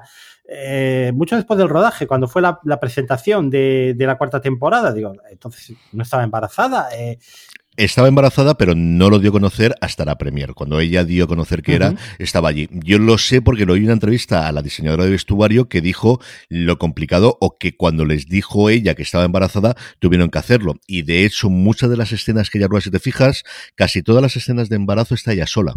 O está en esa llamada que tiene con el médico y todas se rodaron relativamente tarde y en lugares en los que solamente necesitabas a ellas para, para tenerla. En el décimo está clarísimo que está embarazada. De hecho, la última escena que se roda de toda la serie es la escena de la comida para el rey, la que están los tres en la cocina, que es quizá donde más claramente lo vemos, y esa fue la última escena que se redó de toda, de absolutamente toda la serie. Entonces ella sí que se sabía, se lo dijo a Astro, se lo dijo al diseñador de vestuario, lo que te digo, lo sé por esa parte, es cierto que si rodases antes, claro, en esos primeros meses de embarazo no lo tratas tantos, pero al final un rodaje de 3, 4 meses, pues eso, 4 o 5 meses de un embarazo ya sí que lo Yo es que físicamente, vamos, se la notaba bastante, porque en el rostro, todo, bueno, pues, eh, pero bueno, mm, ya te digo que no, no, busqué la confirmación y no la encontraba. Y luego mi favorita, que desde luego esos asesores de riqueza que tenían en el, en el, en el rodaje para los actores, que claro, eh, les, corregían cómo tenían que vestir exactamente, qué complementos tenían que llevar, cómo tenían que peinarse, cómo tenían que moverse y que actuar. Y mi favorita, que es cómo tenían que bajarse de un helicóptero. Porque claro, los actores no están acostumbrados a, volar en helicóptero, entonces según bajan, se agachaban y decían, no, no, no, no. Eh, la gente a, la que estáis interpretando está habituada y saben que, que, no hay ningún problema con las hélices y no se agachan cuando bajan del helicóptero. Hasta ese mínimo detalle se ha cuidado en esta serie. Sí, yo ahí vuelvo a incidir en la parte de la ropa. O sea, la ropa es absolutamente lo que cómo consiguen y cuando ves cada una de ellas, la, por ejemplo, la gorra que lleva en ese momento, en la escena que yo te comentaba antes, lo estoy mirando ayer, hay una cuenta de Instagram que sigue todo esto nomado eh, y cuenta eh, dónde, de dónde sale la ropa. Ya no es que sea cara, es que es una gorra exclusiva que solo puedes tener si vas a un resort de cinco estrellas que tiene campo de golf y solo se ha jugado en el campo de golf. Es, una de esas cosas que es absolutamente alucinante de cómo eres capaz de conocer eso, cómo lo puedes buscar y que te da ese sentido de que luego lo puedas buscar. Es una cosa que me, de verdad me parece, me parece alucinante. Bueno, pues vamos a desgranar algunas de las tramas de los personajes. Eh, tampoco hace falta extenderse mucho. Logan Roy, eh, bueno, pues es este hombre, yo lo comparaba con el Hyman Roth de la segunda parte del Padrino, que era un tío que estaba toda la película buscando o diciendo que Michael Corleone iba a ser su sucesor, su sucesor pero en el fondo lo, intentaba cargárselo de mil maneras distintas porque estaba convencido de que, de que iba a durar eternamente, ¿no? Y de que el poder lo iba a ostentar hasta, hasta la muerte, que es algo que parece ser que Murdoch eh, debe de, pensar también. Eh, y este hombre, pues bueno, se encarga aparte de, menospreciar a sus hijos, de no darles ningún tipo de cariño, de haber sido un tirano, de haberles despreciado y hacerles convencerse de que son unos mediocres. Eh, bueno, es que están absolutamente... bueno, yo, yo decía las frases del hermano en el funeral, ¿no? Que, le definía muy bien. y es un, un tío que al final la empresa se la prefiere dar a un alter ego más joven como es Matson, ¿no? Antes que dejársela a sus hijos. Porque no se fía de ellos porque no son gente seria. Y es quizás esa frase que pronuncia Logan, la última que le vemos en pantalla, más allá de cuando sube las escaleras del tercer episodio de la última temporada, la última, el último encuentro que tengo con los hijos, cuando le dicen no soy gente seria. Y os podré querer más o menos como padre, he sido un padre absolutamente ausente, como otros padres. La diferencia es que este hombre ha hecho un imperio mundial. Y eso es viniendo de una cosa mm, de, y nos enteramos en el último episodio, en el penúltimo, perdón, en la iglesia, de dónde viene él, de ese trayecto que tiene por el Atlántico con la amenaza de que los submarinos puedan hundir el barco cuando tiene cinco años y tener que estar callado sin moverse durante días, con esa culpa o ese pecado original de creerse a sí mismo o de creer que él ha sido por su debilidad, por huir y por tener que escapar de ese internado donde no aguantaba más, llevarle la polio y matar a su hermana pequeña y la culpa que no le quitan sus padres adoptivos y que de alguna forma le marca de siempre de nunca volveré a ser débil, porque el ser débil ha hecho que vuelva y haya matado a mi hermana, y de ese pecado original el crearse a partir de ahí. Y luego a partir de ti es un tío no tanto sin escrúpulos, sino un tío implacable. O sea, yo creo que tiene su forma de ver la vida y su rectitud, posiblemente tenga los principios como Groucho Marx si en un momento dado no le van bien para lo suyo, tenga otros, pero sí es un, tío negociador y amigo de sus amigos, hasta que tenga que matarlos, pero lo es, pero muy de la vieja escuela. Y sobre todo y fundamentalmente es, jamás va a reconocer que parte de porque sus hijos no son serios es por la infancia que les ha dado y por la relación que les ha dado, pero no se fía de ellos. Y eso es uno de los grandes problemas que tiene evidentemente la sucesión de su conglomerado, como ocurre con tantísimas empresas. Es decir, sea mayor por la parte de los hijos o por la parte de los padres, eh, aquí es cierto que es una cosa de miles de millones, por decir de, de, de casi millones eh, de, los americanos, ¿no? De, mm, eh, pero eso ocurre con todas las pymes, ocurre con todas las empresas. Ese cambio generacional con la primera, especialmente con la segunda generación, siempre es tremendamente complicado, ¿no?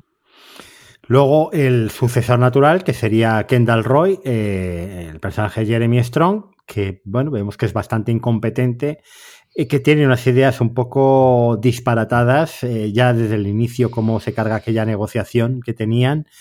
Eh, y que, bueno, pues eso no es de fiar. Es un hombre que está absolutamente obsesionado con ocupar la silla de su padre para él tener un objetivo vital, porque le hemos absolutamente perdido, tenido unos problemas con la droga eh, fundamentales. Hay un episodio también en esa primera temporada en el que por una negligencia suya pues muere una persona y como no se hace responsable, eh, cómo parece que también es eh, emocionalmente está muy limitado, cómo trata a su esposa, cómo trata a sus hijos.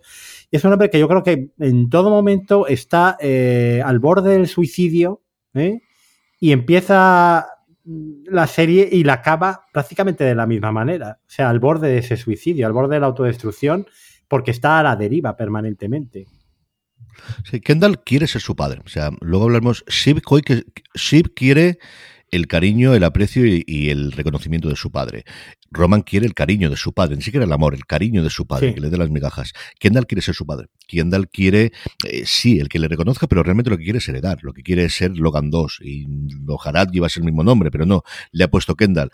Y cuando no es capaz de hacerlo es cuando cae en toda esa circular, ese circuito autodestructivo de, de las drogas, cuando mm, intenta por varias ocasiones tenerlo, no hay, y el único momento que tiene admiración de su padre es cuando hace esas revelaciones al final de la segunda temporada, que vemos esa sonrisa y en el que dice sí puede ser mi igual.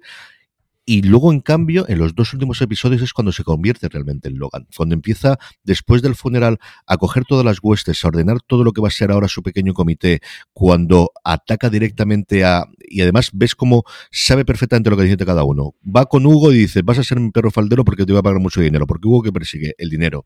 Va con el antiguo guardaespaldas de su padre y lo que le da es un sentido para vivir porque ahora que ha perdido el trabajo no lo tiene. Y ni siquiera hablan de dinero, ni le dice voy a ser rico, pero necesito tenerlo porque es de las pocas cosas eh, personas que quedan vivas que conoce el hecho de que, de que yo maté con mayor o menor culpa, pero dejé al menos morir a alguien en ese accidente que comentabas tú la primera temporada, en el que cuando va a hablar con, eh, con Roman, le echa la culpa como si fuese su padre. Esa, esa conversación que tiene mucho más radical todavía en el último episodio, el tema de, las, de los puntos que tiene en la ceja. Pero en ese penúltimo episodio, cuando le dice, has metido la pata, la has metido hasta el fondo, eso es una cosa que Logan se hubiese dicho. Y vemos ese Kendall que en el final del penúltimo episodio y el principio, hasta esa conversación final del segundo, se cree Logan Roy. Y claro, la, la calidad es la más dura de todas. En el after show oficial, Jesse Aston comentaba de cómo eh, lo que ocurre en Succession, para cada uno de los personajes es una cosa distinta dentro de su vida. Ese es el punto central de Kendall. Kendall jamás olvidará estos dos años aproximadamente que ocurren en la serie. Esos serán dos años que, viva lo que viva, se vaya a suicidar dentro de seis meses o viva hasta los 104 años, jamás va a olvidar lo que ocurrió esto y jamás se va a dejar de arrepentir por lo que ocurrido en, en estos dos años que hemos tenido de serie. Luego, mm, bueno, pues tendríamos a Connor, que es el hijo mayor, que siempre está un poco también eh, aislado ¿no? del, resto de intrigas. Él es el típico millonario que vive en su jaula de cristal, mm, con un, vamos, completamente desconectado de la realidad que le rodea. De hecho, bueno, su, su, su, su al final esposa, ¿no? Eh, en la famosa boda de Connor es una, bueno, prostituta más o menos se da a entender, ¿no? Una mujer que se ha encontrado por ahí eh, que, que bueno, pues eh, está con él porque la, financia sus ínfulas de creativa teatral, etcétera, eh, pero, pero realmente resulta patético, ¿no? Luego ya es divertidísima su campaña electoral porque quiere ser presidente de los Estados Unidos. Yo recuerdo ahí rebozarme de risa en el primer episodio cuando el tío tenía el 1% de los votos en las encuestas y estaba encantado de la vida, vamos, que no quería, era un tesoro para él, ¿no? Y lo de la embajada de Eslovenia al final, eh, cómo va rebajándose hasta al final conseguir ese premio nimio, ¿no? Que es eh, acabar de embajador en Eslovenia por apoyar al candidato ganador, eh, ser de los primeros que le concede la victoria. Bueno, pues al final Conor es un poco casi cómico, ¿no? Un personaje que es un alivio cómico de lo tonto que es y, de lo, poco que cuenta en, en la historia principal.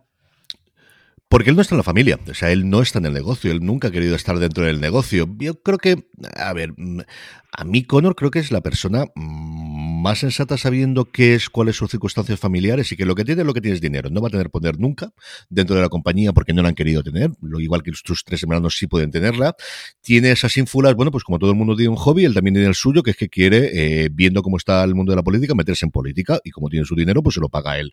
La parte del acuerdo con Willa y de toda la relación, pues sí, es una, pero a mí me gusta mucho la conversación que tienen en el yate, en el eh, cuando se están casando, de honestidad, de decir, esto es una relación con cierto cariño, amor, deseo, pues posiblemente por alguna de las partes será todo lo que buscas en una pareja. Bueno, pero los dos llegamos a un acuerdo y nos, eh, nos llevamos bien y tenemos esta relación. Ya vimos en el último episodio como Willa parece que se va a quedar en Estados Unidos y el otro se va a ir de embajador si es que finalmente gana Manke, que no lo sabemos mm. eh, tal y como nos deja en el último, en el último episodio. Pero a mí Conor es con todas las locuras que tiene, lo que tiene es que está muy aburrido. Es decir, y antes se lo gastaba en eh, penes falsos de Napoleón durante cuando lo conocemos al principio de, la, de las primeras temporadas, y luego se lo gasta en el mundo de la política después de haber metido muchísimo dinero en la obra, en la obra teatral esta de Arena, que es una absoluta ruina y que es un absoluto desastre, ¿no? Pero Connor en esa parte es Luego, cuando tiene que sentar, es el único que pone firme a todos los hermanos y es el único, por ejemplo, que se encarga de toda la parte funeral del, del, padre y es lo que esa si no patriarca, sí de hermano mayor. son momentos en los que realmente ejerce como hermano mayor y, igual que se pueden reír de él por toda la parte política y por las ideas que va a tener y sobre todo por los números, porque si hiciese, si dijese lo mismo con un 30% ya no se reirían tanto de él. O sea, al final realmente es que es irrelevante para el mundo político o para la parte política.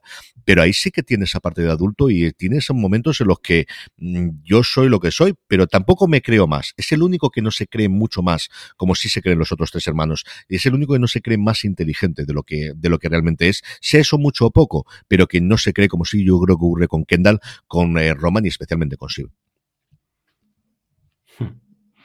Bueno, el caso de Roman, pues es, para mí es casi como un huérfano, ¿no? Él está buscando el cariño de un padre que, al ser el pequeño casi ni le llega. Eh, está buscando el cariño de una madre que también pasa de él. Eh, quizás Jerry es esa figura materna es que en un momento él busca y que no sabe muy bien cómo relacionarse y le manda fotos del pene, o sea, es todo un poco esperpéntico.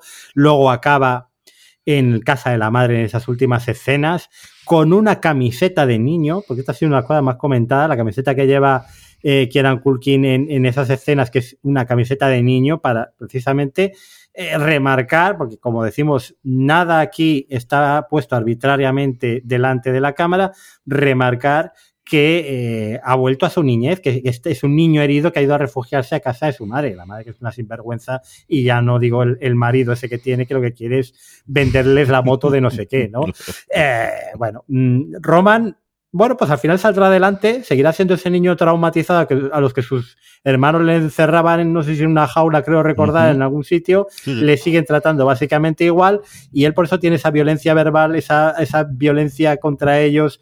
Eh, física y, para mí tiene dos escenas maravillosas eh, que además yo creo que ha sido una de las, si no ha sido la temporada de Kieran Culkin, poco le ha afectado, que es el, discurso frustrado en el funeral donde es incapaz de ponerse a hablar delante de la gente, que es su gran derrota ya de ya no valgo para esto, o sea, yo, yo ya he quedado descalificado y ya eh, una vez que él se queda al margen, el sometimiento que tiene eh, por parte de Kendall cuando le va a dar ese abrazo y lo que le está es abriendo las heridas y le está como a un perro eh, cuando le pones, eh, le das la patada para que se tumbe y, admita que tú eres el jefe y que, tú estás por debajo y vas a estarlo siempre, ¿no? Que es, es terrorífica esa escena. Es escena brutal y es aquí es hacer de psicoanalista de, de salón o de silla, ¿no? Pero pero él cuando se va en el final del penúltimo episodio, después de haber creído al principio que era el rey del mundo y al final demostrar que no, que al final no puedes con esto, y se mete en esa manifestación, se mete a que le peguen, se mete para sentir algo, se mete para sentir lo que sentía en, su momento con su padre que lo trataba a patadas, y al final lo que él buscaba era la forma que para él tiene de quererle su padre, que era tratarlo mal y de quererlo y de, y de patearlo. Eh, tiene una lengua afilada que nos da momentos absolutamente hilarantes, es protagonista de la escena que más me he reído yo, yo creo en cualquier serie en los últimos tiempos, que es la del cohete de la primera temporada, cuando está en retrete. O sea, yo de verdad que no, podía con ella, y varias también de la segunda, más allá de lo que hace Greg eh, con Tom, que suele tener también escenas muy, muy divertidas.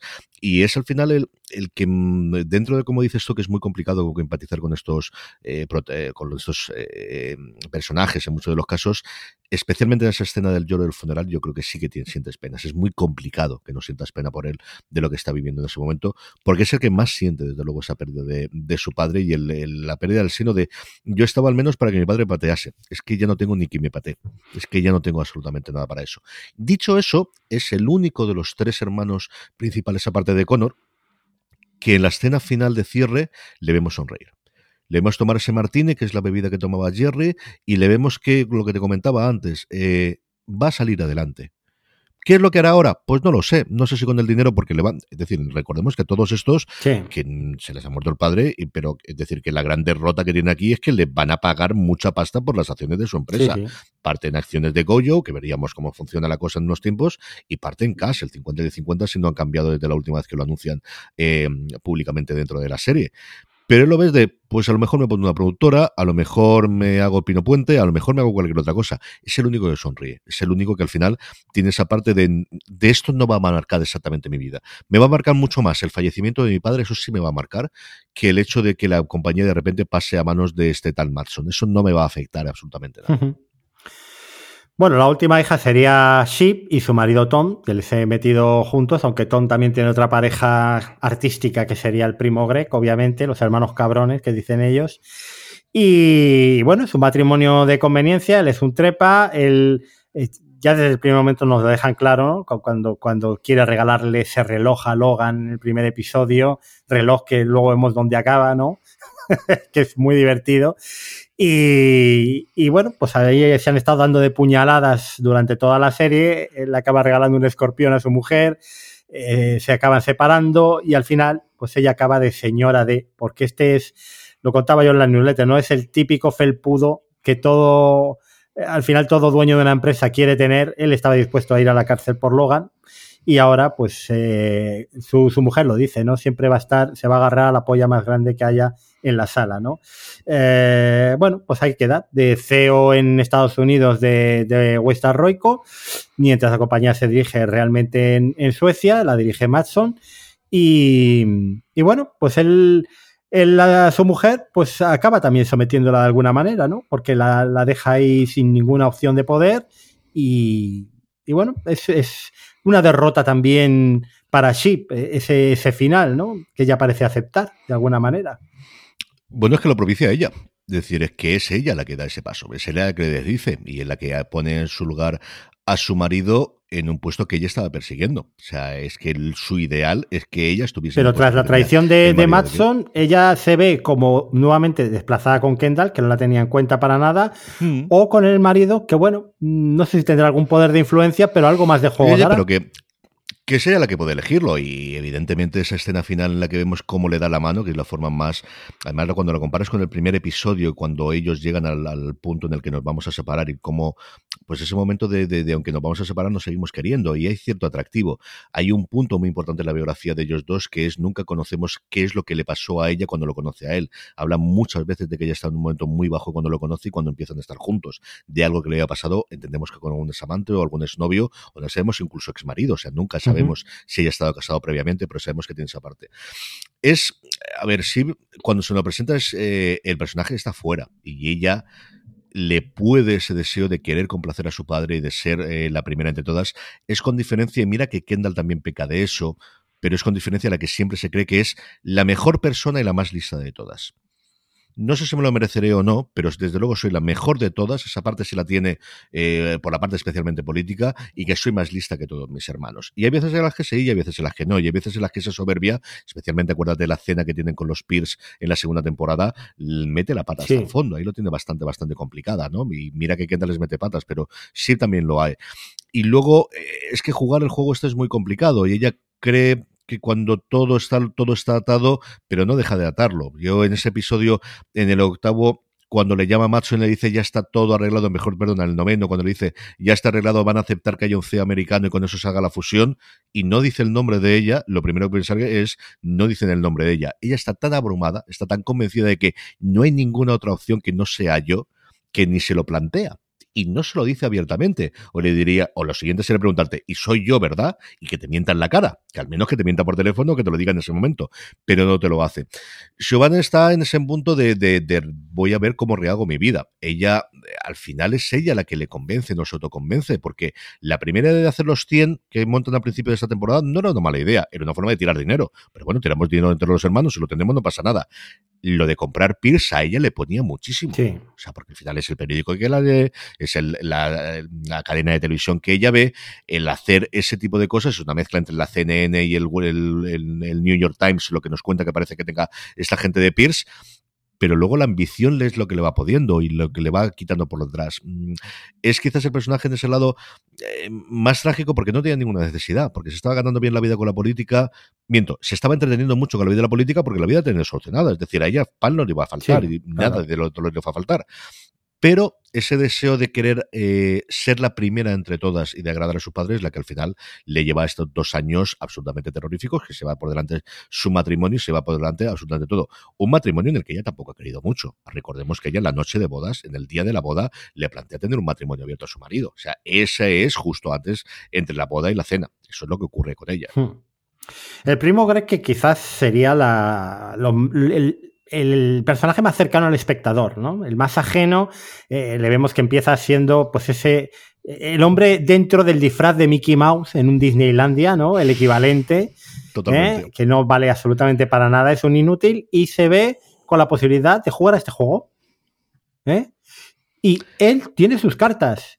Y, como nosotros en un momento dado viéramos la oportunidad de pillar cacho ahí y de tal, pues intentaríamos jugar nuestras cartas torpemente, pero bueno, él al final se convierte en ese archivero supremo que va recopilando mm, caca de, todos los personajes para ver si puede sacarle una influencia y hay, hay un diálogo maravilloso eh, con Tom, como todos los diálogos que tiene prácticamente Greg con Tom, que son como digo yo, eh, esos Rosencrantz y Guildenstern, esos secundarios de lujo, esos cronistas que sobreviven a todo y que en un momento dado hablan de, esa, de, que esos secretos que tienes, esa botella de vino que tienes que guardar y descorchar en el momento señalado y reventarle la cabeza al tío con, con ella, ¿no?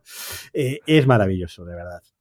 Es que sabe muchas cosas, porque le ocurre lo mismo que Tom, es que siempre está o sea, es que ellos se van de fiesta cuando es una fiesta de trabajo, o se van a beber cuando están los dos, pero ellos están trabajando. El hecho de que ellos el día de las elecciones hasta el día del funeral, Greg ya tarde y el otro, el Tom ni siquiera llega porque está trabajando, es una cosa sintomática. Todos los demás no están haciendo eso. Acuérdate, por ejemplo, a Kendall, cómo le echa la culpa a Logan en los primeros episodios de por qué ha venido mi cumpleaños cuando tendría que estar trabajando. Y que es una de las cosas que le, que le mata por ese lado. Greg es, como bien dices tú, eh, quizás junto hasta cierto punto con Siobhan, pero sobre todo Greg, el punto de entrada en esta familia, de, es el externo, sí, es el primo, pero lejano, y no sabemos lo que, lo que es, y es alguien que apuesta a toda esta familia, renuncia a la herencia, de, es cierto que no sabemos cuándo será, de su abuelo, del personaje de Cromwell, eh, por entrar a trabajar en la familia, porque le gusta, porque le entretiene, porque ve aquí una forma de medrar, y es alguien que se hace especialista en pasar desapercibido, y mira que mide el tío bastante, bastante alto, pero aprovecha, yo creo que muy claro desde el principio de, bueno, si me toman como tonto, voy a hacerme el tonto. Seré más o menos tonto, pero tan tonto como ellos creen, creo que no lo soy. Y voy a coger información y al final saber los secretos de prácticamente todo el mundo, porque todo el mundo le cuenta Luego a lo mejor no sabe repartirlo ni quién decirlo exactamente o a veces mete la pata, pero por exceso, no por defecto, porque quizás es el que sabe más secretos de todo el mundo.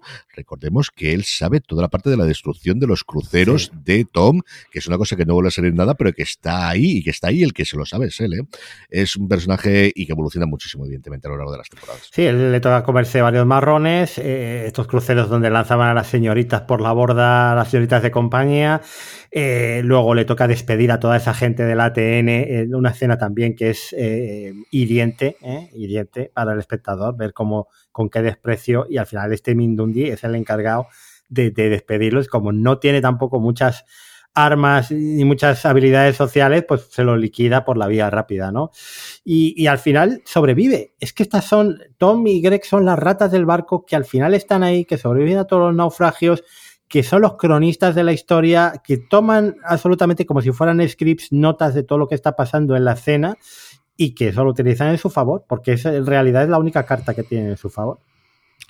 Porque aprenden a jugar y porque saben que ellos no tienen, o, porque son conscientes de que no tienen el apellido, aunque Greg lo pueda tener por segunda parte, pero que no tienen el apellido para poder llegar a esta parte de arriba. Y lo que tienen que hacer es estar bien, mm, eh, hacer todo lo que sea para poder hacerlo y trabajar mucho. Y eso lo saben. Y dentro de eso te puede salir te puede, bien o te puede salir mal, porque de repente en un momento dado tienes un cambio de régimen y te has equivocado, has apostado mal al caballo ganador y de repente estás fuera. Pero al menos, al menos están dispuestos a jugar a este juego y a echarle las horas que haga falta para eh, hacer cualquier favor a la gente que ellos apuestan y para trabajar lo que tengan que hacer. Eso sí que lo hacen clarísimamente los dos. Luego tendríamos las brujas de Macbeth, que, que son Cherry, Frank y Carl, que están todo el rato conspirando en su propio beneficio. En un principio, pues ellos a ver de dónde sacan más, más beneficio y al final son conscientes completamente que el beneficio lo van a sacar con la venta a Goyo y, están pues contra los hermanos, ¿no? En todo momento. Van jugando cada uno distintos papeles en distintos momentos y luego eh, alrededor también de estos secundarios está el famoso Hugo, la directora de comunicación, de lealtades muy cambiantes. Vamos, aquí todo el mundo se quiere agarrar al caballo ganador, aunque sea de la cola, ¿no? Sí, al final es que estar en el puesto que están ellos, por un lado de poder y de prestigio, y por otro lado de dinero, a no estarlo es muy diferente, es muy claro. Y es cierto que Gary, Frank y, Carl eh, juegan y flirtean muchas veces con que, bueno, que nos despidan, que nos paguen la cantidad de dinero, pero es que es perder el poder es que yo ya tengo dinero, ya tengo a día de hoy, posiblemente más del que pueda gastar.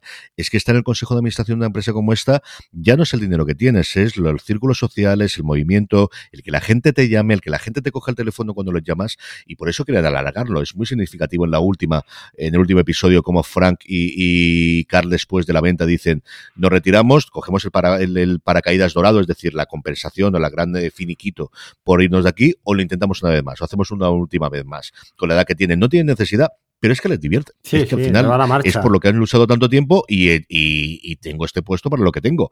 Hugo disfruta haciendo su trabajo. Podríamos ganar posiblemente dinero haciendo otras cosas sin ser tan rastrero, pero es que es muy bueno en eso. Y Carolina, a mí es que la actriz me gusta muchísimo y es cierto que no deja de ser igual que Jess, un personaje secundario, pero cuando actúa lo que ves que es que son tremendamente profesionales y gente muy, muy preparada para lo que están haciendo. Te gustarán más o menos, pero sabes que están haciendo. Pasa lo mismo con las cuatro madamas, ¿no? Con, con las cuatro mujeres de la vida de Logan Roy que vemos en ese funeral y que están las cuatro magníficas, ¿no? Y esa escena también cuando va Kerry era la, última secretaria, me parece, la... La última es Kerry. Y, va a casa a recoger sus cosas y no lo dejan subir eh, por la escalera. Bueno, sí, esa es durísima. Igual que cuando eh, la escena del, del funeral, cuando Lady Catherine, la, la, madre de los, de los tres hijos, va con Kerry y las junta a las cuatro, a mí es una de las escenas que más me ha gustado, ya no del episodio, de toda la serie, me parece maravillosa. Y esa frase de seguro que ahora estaría rabiando si nos viese, seguro que estaría ahora, esto, esto, esto, esto, esto lo odiaría a Logan, ese es un momento maravilloso. Bueno, vamos a acabar con los personajes para hablar de Matson, ¿no? Que es ese magnate de la comunicación. Eh, es parte de la historia de la serie, porque en realidad yo cuando hablaba del crepúsculo de los dioses, porque estos dueños de los grandes conglomerados, la antigua economía de los medios va a ser fagocitada por las nuevas tecnológicas y al final es un Elon Musk que compra, pues, pues eso, una, una Disney, ¿no? Un, gran conglomerado así, para incorporarlo dentro de su servicio online, donde recortará, donde podará y donde realmente el negocio ya tendrá otra infraestructura distinta. Eh, yo me hace mucha gracia ese retiro, donde ese episodio del retiro, donde realmente se ve que este Matson es un sociópata de tomo y lomo con esas transfusiones sanguíneas que enviaba a su empleada por correo eh, no tiene desperdicio ese episodio, esos confábulos donde Craig siempre está intentando a ver qué información puedo coger y, esa negociación final en la montaña donde está ya todo, esa película infame que es, no me acuerdo cómo se llamaba, eh, que está... Ah, no sé qué Tron, me acuerdo final, pero no 4 una cosa así, que estaba perdiendo dinero y no se había estrenado todavía y les ponen un pase privado y cómo la gente de, de, Goyo se va escaqueando de la forma que puede porque aquello debe ser infumable y dura cuatro horas. Bueno, el episodio es maravilloso y Matson es un personaje también maravilloso, o sea, cómo juega la partida de ajedrez, cómo baraja sus opciones cuando eh, ve que Sheep puede ser más problemática y que el marido es mucho más, eh, va a dar menos problemas, va, tiene la garganta mucho más profunda. Y claro, la prueba del algodón, ¿no? Me quiero follar a tu mujer, que nadie absolutamente se lo cree cuando lo dice, pero realmente es una humillación y si tragas por aquí es que eres mi hombre. O sea, si te tragas todo esto que te estoy diciendo, eres la persona que necesito para comerte toda la mierda que vaya saliendo de esta empresa y yo eh, estar impoluto, ¿no? Pero vamos, un tipo también bastante deleznable que falsea sus datos de usuarios en la India, eh, no le deja muy buen lugar, ¿no? No, es alguien que eh, tendremos que hacer, es cierto que por la personalidad te puede recordar más a Musk. El imperio suyo sería una mezcla, yo creo, de Netflix y, Spotify, por la parte sueca, ¿no? Es cierto que de Daniel Ek yo nunca he oído hablar nada mal, del, fundador de Spotify, yo nunca he oído, igual que de la parte de Hollywood, de toda la gente de, del mundo de las tecnológicas, pero sí representa lo que tú comentabas, el cambio de la vieja guardia de Hollywood, de los estudios creados desde principios del siglo XX hasta la llegada del mundo especialmente de Internet y de las entradas de todas las tecnológicas en los últimos 10 años, es cuando empieza con el contenido original Netflix, ¿no? Yo creo que esa es esa parte de ahí. Luego es un personaje absolutamente locado, es decir, aquí Scarga se lo ha pasado de miedo haciendo este personaje y es cierto que está especializado en hacer personajes siempre muy creepy y muy complicados, pero en este sí, de estos que dan, se ha divertido muchísimo. Decía mis alumnos alicantinos, porque esta es una expresión que yo solo la he oído en Alicante, me da ictericia, decían. Sí, sí, sí, sí, esto lo decimos mucho aquí. Y además hay una discusión de si es tiricia o tericia. Tiricia, Yo he oído las dos formas distintas. Sí, sí, sí, sí. Y es eso, que, es un tío que da repelús siempre que le ves. En todas las series, además. ¿eh? Sí, además lo ponen ahí, que es un tío que podría hacer de Galán perfectamente, lo decíamos antes de Mafaiden, pero es un tío alto, guapo, nórdico, es decir, es el, prototipo de nórdico que tenemos siempre, pero le han ido poniendo poco a poco este tipo de personajes de que consigue las cosas por guapo, pero luego el tío por debajo es una cosa muy, pero, muy oscura. esa mirada de ojos muertos que pone. Que, que, es lo que da miedo, de un tío que, que, parece que el alma se la dio al diablo hace ya 25 o 40 años, ¿no? Eh, y, lo hace muy bien, de verdad. Bueno, vamos a hablar de algunas de las escenas eh, más míticas de esta temporada. Eh, la muerte de Logan. Yo creo que nadie nos lo esperábamos. Yo no me lo creí en todo momento. Yo ya soy, cuando, si no veo el cadáver, ahí no ha muerto nadie. Y es que lo, lo, lo, lo, cuenta o lo escribe muy bien Armstrong, como en todo momento es un desconcierto, no se sabe qué ha pasado, no te enseñan a Logan, hay ahí un, un, señor tirado en un avión, pero no se sabe muy bien quién es, no sabes si Tom se está inventando una historia, no sabes si les están engañando, si es una triquiñuela y Logan va a aparecer después por debajo de, por detrás de la cortina y les va a dar un susto y va a decir, ah, y claro, mmm, él lo que quería transmitir era esa sensación de desconcierto de cuando te dicen que alguien con el que has estado eh, horas antes ya no está, ¿no? Y que no te lo acabas de creer. Y claro, lo consigue de una forma fantástica. Yo tenía mis dudas con este episodio porque para mí Logan, Ray, Logan Roy era el alma de la serie y yo pensaba, bueno, mm, claro, desaparecido Logan, la serie se va, se va a la mierda, ya, ya esto no va a tener interés. Claro, esto se va a Succession. Esto, por algún lado, en algún momento tenía que haber una su sucesión. Lo que pasa es que tan pronto en la temporada a mí me descolocó mucho. Sí, yo creo que a todo el mundo. Yo creo que nadie lo esperaba. El que fuese, tú bien lo decías, la serie se llama Sucesión, al final lo normal es que hubiese una sucesión y lo lógico aquí, más si vemos las primeras temporadas y también nos lo hemos vuelto a tener recientemente con los problemas de la salud de Logan, que fuese por esto, porque fuese por fallecimiento y, y bueno, pues a matarse todo el mundo por bien quien hereda el trono. Nadie lo esperábamos. Yo sí que cuando Tom le dice por la cara que tiene, dije, sí, sí, ha muerto al menos está muy tocado. No sé si lo revivirán después y volveremos a tener lo que tuvimos en la primera temporada uh -huh. de esos momentos en los que haya.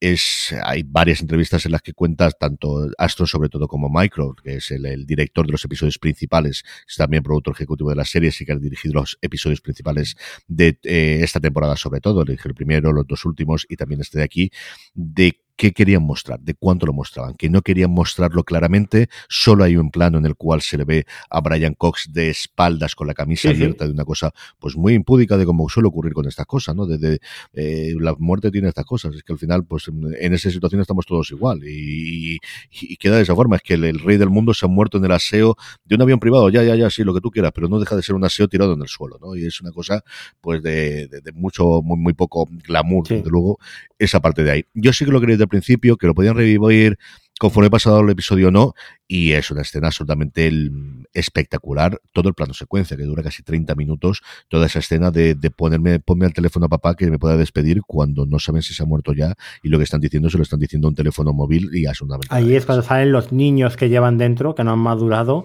y que realmente se sienten abandonados, se han sentido toda la vida abandonados por su padre y ahora realmente no pueden ajustar cuentas. El padre les ha abandonado definitivamente, ¿no? Y es eh, un episodio que te deja muy mal cuerpo por, por todo esto que estamos contando, ¿no? Eh, bueno, mm, es claro, de, de, estas notas de calidad de la serie que no las ves en ningún otro sitio contadas de esta manera, ¿no?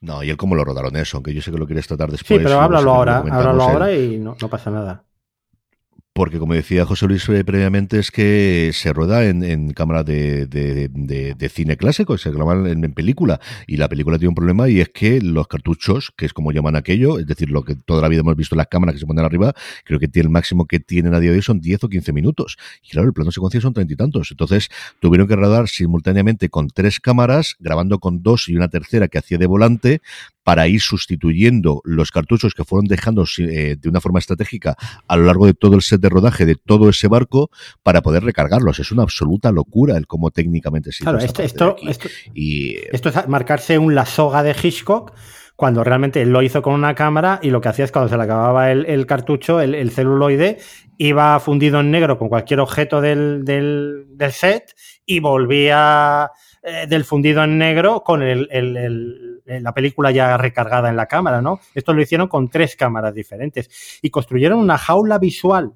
digamos, una jaula en torno a los actores, no dejándolos escapar, acorralándolos también para extraerles hasta la última gota de la emoción. Entonces, realmente fue angustioso también para los actores, por, por, porque, claro, tienes que estar esos veintitantos minutos viviendo intensamente esa historia. Yo creo que tampoco les habrían dado muchísima información sobre lo que iba a pasar y, claro, al final el resultado pues es, el que vemos que es, fantástico. Sí, al final es hacer una obra de teatro. Ellos luego rodaron por, por partes, pero rodaron una vez del tirón toda la escena completa y lo que comentaban ellos es que del 85-90% del metraje final vino de ese momento. Luego completaron con alguna otra escena que habían rodado posteriormente, pero la gran mayoría vino de ahí por, por lo que dices tú, por la emoción de, bueno, al final eh, te das esa, esa energía del uno con el otro. Cuando ves que el otro está, pues lo que tienen los actores, desde cuando son muy buenos entre sí, se elevan entre ellos. Hmm. Otra cena mítica de esta última temporada, eh, la cena digna de un rey, ¿no? Que yo, yo te cuento cómo lo he entendido yo. Yo me parece la venganza de estos dos hacia Kendall por los maltratos y los desprecios sufridos por el elegido, ¿no? Y en un momento dado, pues dice, bueno, pues sí, te vamos a apoyar, porque es la opción en la que ganamos todos, pero te, te, vamos a devolver esas torturas haciéndote tragar todo este batido que preparan con, con, con, con mierda, porque yo creo que hasta el chip le escupe, pero claro, lo, lo, que a mí me ha dejado ojiplático es que se lo bebió. O sea, es que es real. Es que Jeremy Strong se llegó a beber el batido, creo que estuvo vomitando luego un buen rato. Es que Jeremy Strong, es que es que es un actor de, método. de esta forma. Yo creo que es una escena de reconciliación. ¿Sí? Es decir, es la barbarie de, hacer esto de aquí, pero no deja de ser, pues yo recuerdo de crío combinar Coca-Cola con Fantas y cosas por el estilo en los bautizos y en las comidas y tal, y eso no lo bebíamos nosotros. Es la, es la última vez que, además los ves felices y los ves riendo a todos, incluido a Kendall, o sea, y además Strong tiene una sonrisa cuando están echando todas las cosas en la batidora muy, muy curiosa con la gorra. No, no, él está encantadísimo porque ha logrado su objetivo por fin. Y los otros dos, yo creo que es el momento de volver a ser. Eh, sí, le hacen la broma. yo creo que ninguno de los dos esperaba que se lo bebiese. Ya no los actores, sino los, los, los, personajes. Yo creo que eh, cuando tiene esa parte no lo esperaban. El que se lo echen por la cabeza estaba cantado que se lo van a echar por la cabeza, desde que hablan de rey de la coronación inicialmente. Pero yo creo que es ese una vez que aceptan que Kendall va a ser el, el, al que van a apoyar en esa parte de arriba de esa balsa, cuando están los dos abajo en el agua y él está en la parte de arriba, yo creo que esta es la forma de sellar la paz y de somos hermanos y nos bueno, Pero ahí, eh, hay ese componente sádico un poco también de, pero te vamos a hacer sufrir este poquito, aunque sea para... Eh, ¿Sabes? No sé. Sí, pero que todo sea eso. O sea, que no tiene ningún tipo de problema. Sí, yo creo que es ese momento de, de, bromas entre hermanos. Es que se dicen muchas barbaridades se hacen muchas barbaridades. Es que esta es la forma de comportarse entre ellos, José Luis. Es que este ellos, el decirte quiero, es decirte un insulto por parte de cualquiera de ellos sobre los otros. Esas, las veces en las que han estado así, ahí, por ejemplo, también en la segunda, el final de la segunda temporada en el yate, antes de que empieza todo el follón final, en el que ellos están, la forma de, de hablar es meterse el uno con el otro. Esas son esas pullas típicas familiares de te quiero mucho, pero te digo estas barbaridades. Esa es la forma en la que ellos, ellos han aprendido a comportarse y se siguen comportando a día de hoy, y la que se muestran afecto el uno por el hmm. otro. Bueno, hemos hablado ya del retiro de Matson, hemos hablado bastante del funeral con ese discurso que da el hermano un poco, pues poniendo en contexto la visión externa, ¿no? Es que Logan Roy realmente era un tipo siniestro y luego lo, el hijo Kendall disculpándole, eh, Sheep disculpándole, bueno, se ven un poco la, tienen ahí un poquito de síndrome de Estocolmo también. Realmente el padre ha muerto. Ahí se nota que es que es su padre el que ha muerto y que le tienen cariño eh, a pesar de todo. Mm, tenemos eh, el proceso electoral también, ese América Decide, donde a mí me parece una de las eh, escenas y de los capítulos más grandiosos de la serie que te cuenten realmente cómo fue la victoria electoral de Trump, el anuncio de Fox News antes de tiempo cómo funciona al final la democracia, ¿no? Cómo los medios influyen en el resultado, que, es fantástico. Y luego al final de ellos, ¿no? El final de Kendall, que puede ser un, suicidio, puede ser un lanzarse al agua en cualquier momento, que lo dejan abierto. Final de Roman, como has dicho tú, ahí un poco. Eh, bueno, pues tiene la vida emocionalmente destrozada, pero él va a salir adelante, él se dedicará a ser un playboy o lo que sea, o el matrimonio de, de de Tommy y Sheep, que van a ser pues esa pareja de la alta sociedad que, dirijan, al menos de cara a la galería, la empresa familiar, aunque ya no va a tener pues ya ningún poder de decisión ni de influencia porque la, Matson la traiciona, ¿no? Bueno, no sé si quieres comentar algo de finalmente de esto. A mí el episodio del funeral me parece espectacular, el cómo se rueda y cómo se hace todo, y, esos tres discursos, ¿no? De, las distintas facetas del persona. Cada cual se puede quedar con la de A, y entiendo que la de Cromwell es la más fuerte, la que puedes tener, pero lo que dice Kendall, lo que dice Sim, no deja de tener razón. O sea, Kendall va de ya, ya, pero aquí estáis todos y mi padre era un pedazo, me lo vais a contar a mí lo que era mi padre, a mí me lo vais a contar lo que yo he sufrido, pero levantó un imperio. Y eso lo tienes ahí. Y Sib, esa parte de decir, es que era mi papá es que se me ha muerto mi padre. Mm, será un pedazo de mi hijo de la grandísima, todo lo que tú quieras, pero se me ha muerto mi padre y no me puedo despedir de él. Sea, y hasta cierto punto también te lo tiene Roman, pero sí tiene esa parte de yo no pude despedirme de mi padre. La última vez que nos vimos le dije barbaridades y además no me puse de su lado. Cuando yo siempre he querido ser la niña querida por él, no mucho más que con los otros. La parte del proceso electoral a mí por la parte de la televisión me gusta muchísimo y luego estas cosas loquísimas que tienen visto desde nuestra óptica de cómo se hace el recuento, ¿no? De lo que se tarda y de que sean las televisiones la que digan el, la bestia de aquí lo decide, ¿no? Y además nosotros que lo, hemos vivido hace nada, dos semanas cuando estamos una semana, cuando estamos grabando esto, que viene todo centralizado por el Ministerio de Interior, que no lo tengan allí, es una cosa que te vuelve absolutamente loco. Y luego, evidentemente, el final lo mismo comentando. O sea, yo creo que es un episodio redondo, un episodio de hora y media, que ya no lo habían anunciado que vas a tener, y en el que nos da muchas ganas de poder ver qué es lo que podría ocurrir con cada uno de ellos después, ¿no? A ver a ver qué ocurre. Yo creo que en un año, dos años imposible, pero en unos años si quiera revisitar Jesse Armstrong en este universo y a partir de es lo que quiere hacer. Bueno, realmente yo creo que tampoco tiene necesidad. Él ha dicho que tampoco le interesan tanto los detalles, aunque quiere, tiene cariño a los personajes, pero no le interesa mucho la vida que puedan llevar a partir de ahora. Claro, Jesse Armstrong es un tío que a partir de ahora lo que haga, las colas de Doña Manolita va a ser las de todas las plataformas y estudios eh, para pedirle audiencia para ver si le pueden convencer de que se lo lleve a su plataforma, claro.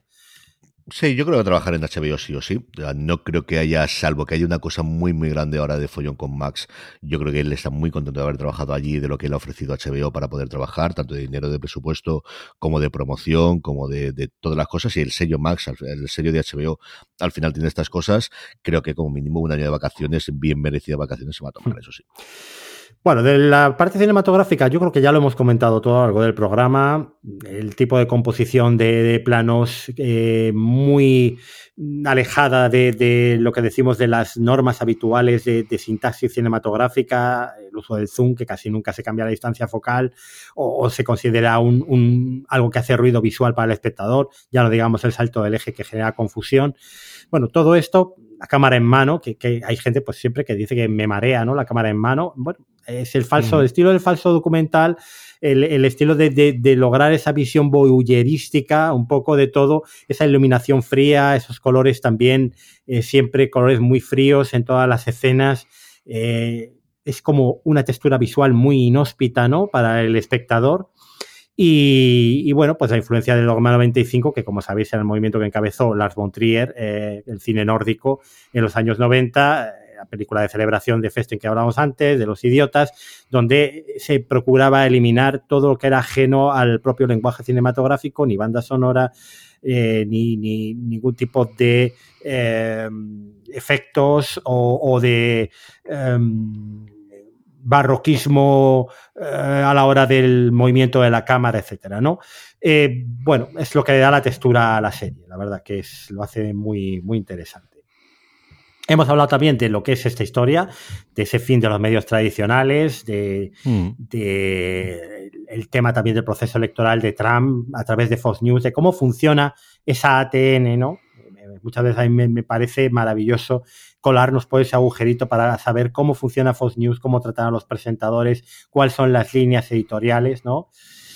Y yo creo que es el momento de hablar de nuestras escenas favoritas, Carlos, de, toda la serie. Una de esa temporada y una de una temporada anterior.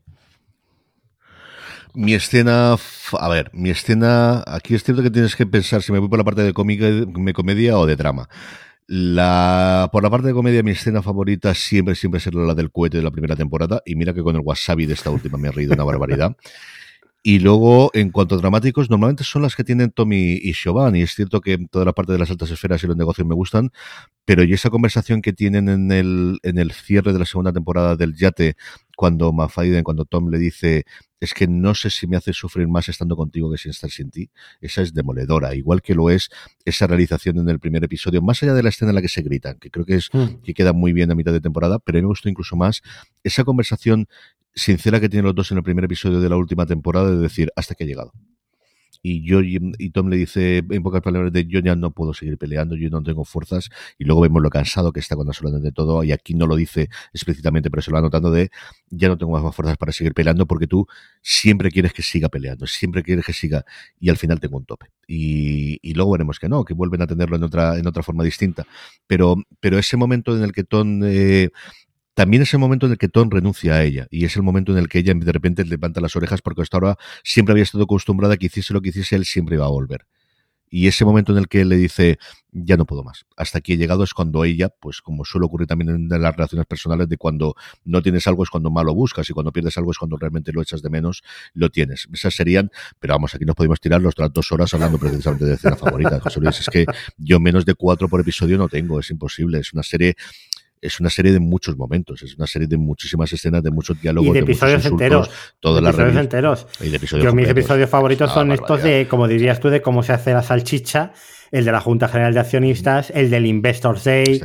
Eh, entonces, claro, mm, la presentación de Living Plus, ese producto tan absurdo que en realidad es una residencia de, ancianos donde algunos de los de los eh, las features es que van a hacer preestrenos de los últimos taquillazos porque así sus nietos les van a visitar muy a menudo. O sea, es que es todo tan hilarante, tan absurdo, tan te estoy vendiendo la nada y además estoy falseando las cifras para que esto los accionistas lo, den luz verde y, y lo permitan que, claro, es que es, eh, una fiesta auténtica para los ojos ver todo esto. en el último tienes, cuando llegas al mausoleo, y dices, bueno, es que lo compró del pueblo.com, me, me, costó 5 millones de dólares. Bueno, pues fue una ganga. O sea, es que tiene momentos maravillosos. y luego, mm, por ser una de las primeras escenas que a mí me, me, dejó con la sonrisa congelada, es el Boron de Flor, que creo que es en la segunda temporada, aquel episodio donde se van a cazar un fin de semana y en un momento Logan los humilla a todos y empiezan a, a, cuatro patas como cerdos eh, pelearse por una salchicha, ¿no? Es, no he visto eh, escena más humillante y de decir quién ostenta aquí el poder verdaderamente, quién les tiene a todos debajo del zapato, no solo a sus hijos, no solo a su familia, sino a todos sus empleados. Y, y, es una muestra del poder absoluto que tiene esta gente prácticamente para cualquier cosa ¿no? en el mundo. Sí, la demostración de que Logan, eh, cuando quiere demostrar que él es el que sigue mandando, lo que hace es humillar a la gente. O sea, esa es la forma en la que tiene y la forma en la que ha aprendido y la forma en que vamos a cambiar. Y ahí, mira, además, comentando otra escena, por comparación, la escena que vemos a través de la pantalla en el último episodio de la televisión. De esa escena que es la única vez, de las pocas veces que vemos a Logan Boy, a Logan Roy riendo y especialmente relajado, ¿no? Y haciendo bromas con la gente a la que siempre le hemos visto o trabajando profesionalmente diciéndoles fuck o humillándoles, como decías tú, en el de Flor o cosas similares. Nunca hemos visto en ninguna de las escenas, o prácticamente nunca, eh, incluso cuando comen siempre tienen el cabreo o tiran la comida al principio de la segunda temporada, o en el yate al final vamos a ver de quién es la cabeza de turco, siempre ha habido esa parte. Esta es una comida de, de, compañeros de trabajo y de amigos, de gente que ha peleado muchas batallas conjuntamente y que están cantando y que están haciendo eh, poesías más o menos eh, picantes y que están haciendo cosas muy divertidas y lo ves también los hijos de este papá no lo conocemos, de este no lo hemos conocido. Sí, sí. Bueno, el futuro de la serie. Es una serie que ha acabado. Mm, nosotros siempre nos hemos ido, quizás, estamos muy influenciados por Better Call Saul, ¿no? Ese spin-off a partir de un secundario que empieza o todos esperamos que va a ser una comedia, pero luego se transforma en algo completamente diferente.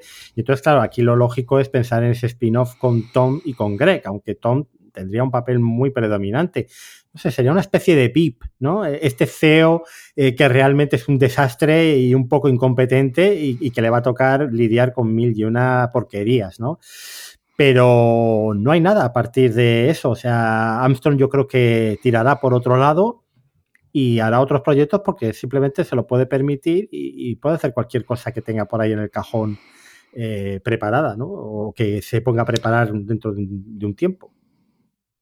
Lo que hay es una puerta abierta que dejó el propio Jesse Aston en esa entrevista, como os comentaba yo, que dio el viernes antes de que en el domingo de Estados Unidos se emitiese el primer episodio de la última temporada, en la que la última película que le hacía el, redactor del New Yorker era si mm, esto lo cerraba para siempre dejaba y él dejaba la puerta abierta, ¿eh? veremos qué ocurre en el futuro si revisito este universo. Y él siempre ha hablado de revisitar el universo. Yo entiendo que más que eso de Tommy Gregg, que sería la cosa pues que más pensarías, es, tiene más sentido, podría tener más sentido el coger a alguien que haya sido secundario aquí, pues pensemos por ejemplo el personaje de Adrian Brody, o alguien que incluso no haya salido y que alguno de los personajes de aquí sea secundarios. Puedes contar una gran historia de política, olvidándote de Manken, o incluso antes de esto, o después, o de viendo quién de los dos sea, donde contar una historia política que es de donde viene de contar él. Lo que pasa es que a lo mejor después de VIP no quiere hacerlo, no lo sé, o, otros eh, tramas, a lo mejor un mundo financiero. Aquí tenemos un mundo de empresa, pero no tanto financiero del mundo de Wall Street, pero es cierto que tienes Billions o tienes Industry recientemente, si quieres tirar. A mí es cierto que lo que más me gustaría, yo lo he comentado tanto en streaming como en, el review que comentabas tú, es que fuese una precuela de cómo Logan Roy monta el imperio. yo creo que ahí es lo que más te podría separar. Lo que, lo que pasa es que ahí tendríamos algo más parecido al padrino, ¿no? Que a lo que es accesión sería una serie de época, de cierta manera. Sí, yo creo que no quiere, eh, yo no creo que lo vaya a hacer un segundo Succession, lo que quiere es como mucho hacer una serie en este universo con alguno de los personajes, y si no lo que sea. Lo que está clarísimo es que lo que presenta HBO, yo no creo que va a ser ahora, creo que va a ser dentro de un año o dos años, que además va a aprovechar la huelga de guionistas para cerrarse y para escribir lo que quiera, más allá de que a lo mejor tenga algo en el cajón, sabe que las puestas están muy altas, es decir, se va a esperar muchísimo la nueva serie de. O sea, le pasó exactamente a Yanucci y Yanucci no es un gran referente porque al final Avenue 5 fue un pequeño gran desastre para HBO después del exitazo que había sido VIP y es cierto que los últimas temporadas ya no estuvo, ¿no? Pero em, creo que se espera muchísimo. Mm, creo que es un tío que además pero por otro lado es un tío que lleva mucho tiempo trabajando en televisión. Es decir, este ha sido el gran éxito para Estados Unidos. Me extrañaría que no hiciese algo. A lo mejor quiere hacer una película eso no descargaría. Si hasta ahora no había podido conseguir financiación, pues a lo mejor lo que quieres es hacer una película que además si lo haces por una plataforma no te juegas, el, ha sido un fracaso de taquilla o cosas por el estilo, y lo hace por ese lado. No lo sé, no lo sé. Desde luego yo estaría ahí para verlo, pero no sé qué es lo que va a hacer y, dudaría que haga algo, que presente algo hasta antes de, hasta dentro de un año. Bueno, pues una conclusión final. Eh, es Accession una serie redonda, es una de tus series favoritas. Sí, sí, yo creo. Eh, tendría que hacer el top. Yo creo que es una cosa que a lo mejor podríamos hacer aquí en el top 10 sin ningún género de duda. En el top 5, yo diría que sí. Depende si meto también comedias o hago trampas y meto solamente dramas eh, y ahí meto para Recreation o no. Yo por momentos ha sido mi serie favorita y es cierto que de Shield le tengo el cariño por la forma en la que la vi y porque al final cambiar de la 1 número 1 es muy complicado, pero a mí creo que es la, además la más constante. Es decir, The Wire cuando es buena es sublime y es absolutamente espectacular, pero tiene episodios, especialmente temporadas, que son más flojos que otro. Los Soprano quizás también es bastante, bastante regular. The Seal también. Esa sesión es que no tiene, eh, no tiene un episodio malo. Tiene episodio que puede estar un poquito por debajo del nivel de los que son mal, super, pero no tiene un mal episodio como pueden tener otras grandes series en algún momento dado. Y, y no tiene una temporada peor que otra. Es cierto que solo tiene cuatro temporadas, que a la hora de hacer esa escalada, pues cuando te vas a siete temporadas que puede tener Los Soprano, puede tener The Shield o puede tener Parks and Recreation si quieres meter comedia, pues es más sencillo haciéndolo con cuatro y además de diez o nueve episodios en el caso de la penúltima temporada y no los trece que como mínimo solían tener todas las series de cable o evidentemente los veintitantos de las sitcoms, ¿no? Pero, mm, pero en mi top 5 estaría peleando ahí, pero yo creo que es en el top 10 seguro, en el top 5 que es seguro. Bueno, yo en mi caso igual por temática no estaría entre mi top 10 de series de todos los tiempos, pero es una serie que ha estado en el top casi todas las temporadas, yo creo que a excepción de la primera. Entonces, eh, bueno, pues, eh, ¿qué más decir que eso, no? No sé que temporada a temporada está entre lo mejor del año, pues es una serie que es, de las series punteras de la década. Así que, bueno, pues eh, ahí están nuestras valoraciones. Ahí la encontraréis en la lista de final de año en los puestos de arriba. Y me supongo que vosotros pues también la tendréis eh, entre vuestras favoritas. Contárnoslo en las redes sociales. Vamos a dar ya las, formas de contacto. Ya sabéis, overdetop.es con las tres W delante, en arroba overdetop es en Twitter, eh, telegram.me barra overdetop.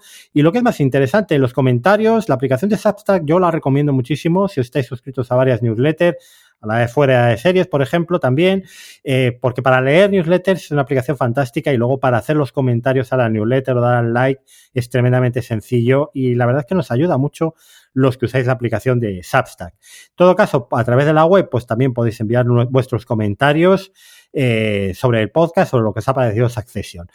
Eh, las formas de contacto, Carlos, de fuera de series. Somos fuera de series en todos los sitios. Lo buscáis fuera de series.com y tenéis el resumen de todo lo demás. Y luego redes sociales, Substack y todo lo demás, simplemente buscando fuera de series. En YouTube también, que ahora estamos grabando prácticamente la totalidad de los programas y subiéndolos en vídeo. En todos los sitios nos podéis encontrar como fuera de series. Bueno, y hasta aquí el programa Over the Show de Succession. La próxima en tu casa, Carlos. Nos toca dentro de nada, nos toca dentro de nada, que tenemos ahí el guion, ya lo estamos preparando para finales de mes, así que nada, dentro de nada también grabaremos. Bueno, y a vosotros, la semana que viene tendréis en la newsletter, como no podía ser de otra forma, el artículo sobre las gotas de Dios y el siguiente podcast, pues será un formato nuevo que estrenaremos y que ya os anunciaré en su momento. Ya sabéis que estamos alternando quincenalmente newsletter con podcast, lo que hay. Yo creo que así todo el mundo tiene algo que le guste. Y yo, bueno, pues eh, este verano voy a andar un poquillo atareado, entonces haré el parón a finales de julio probablemente. Así que nada más, eh, un abrazo a todos, gracias por escucharnos y hasta pronto.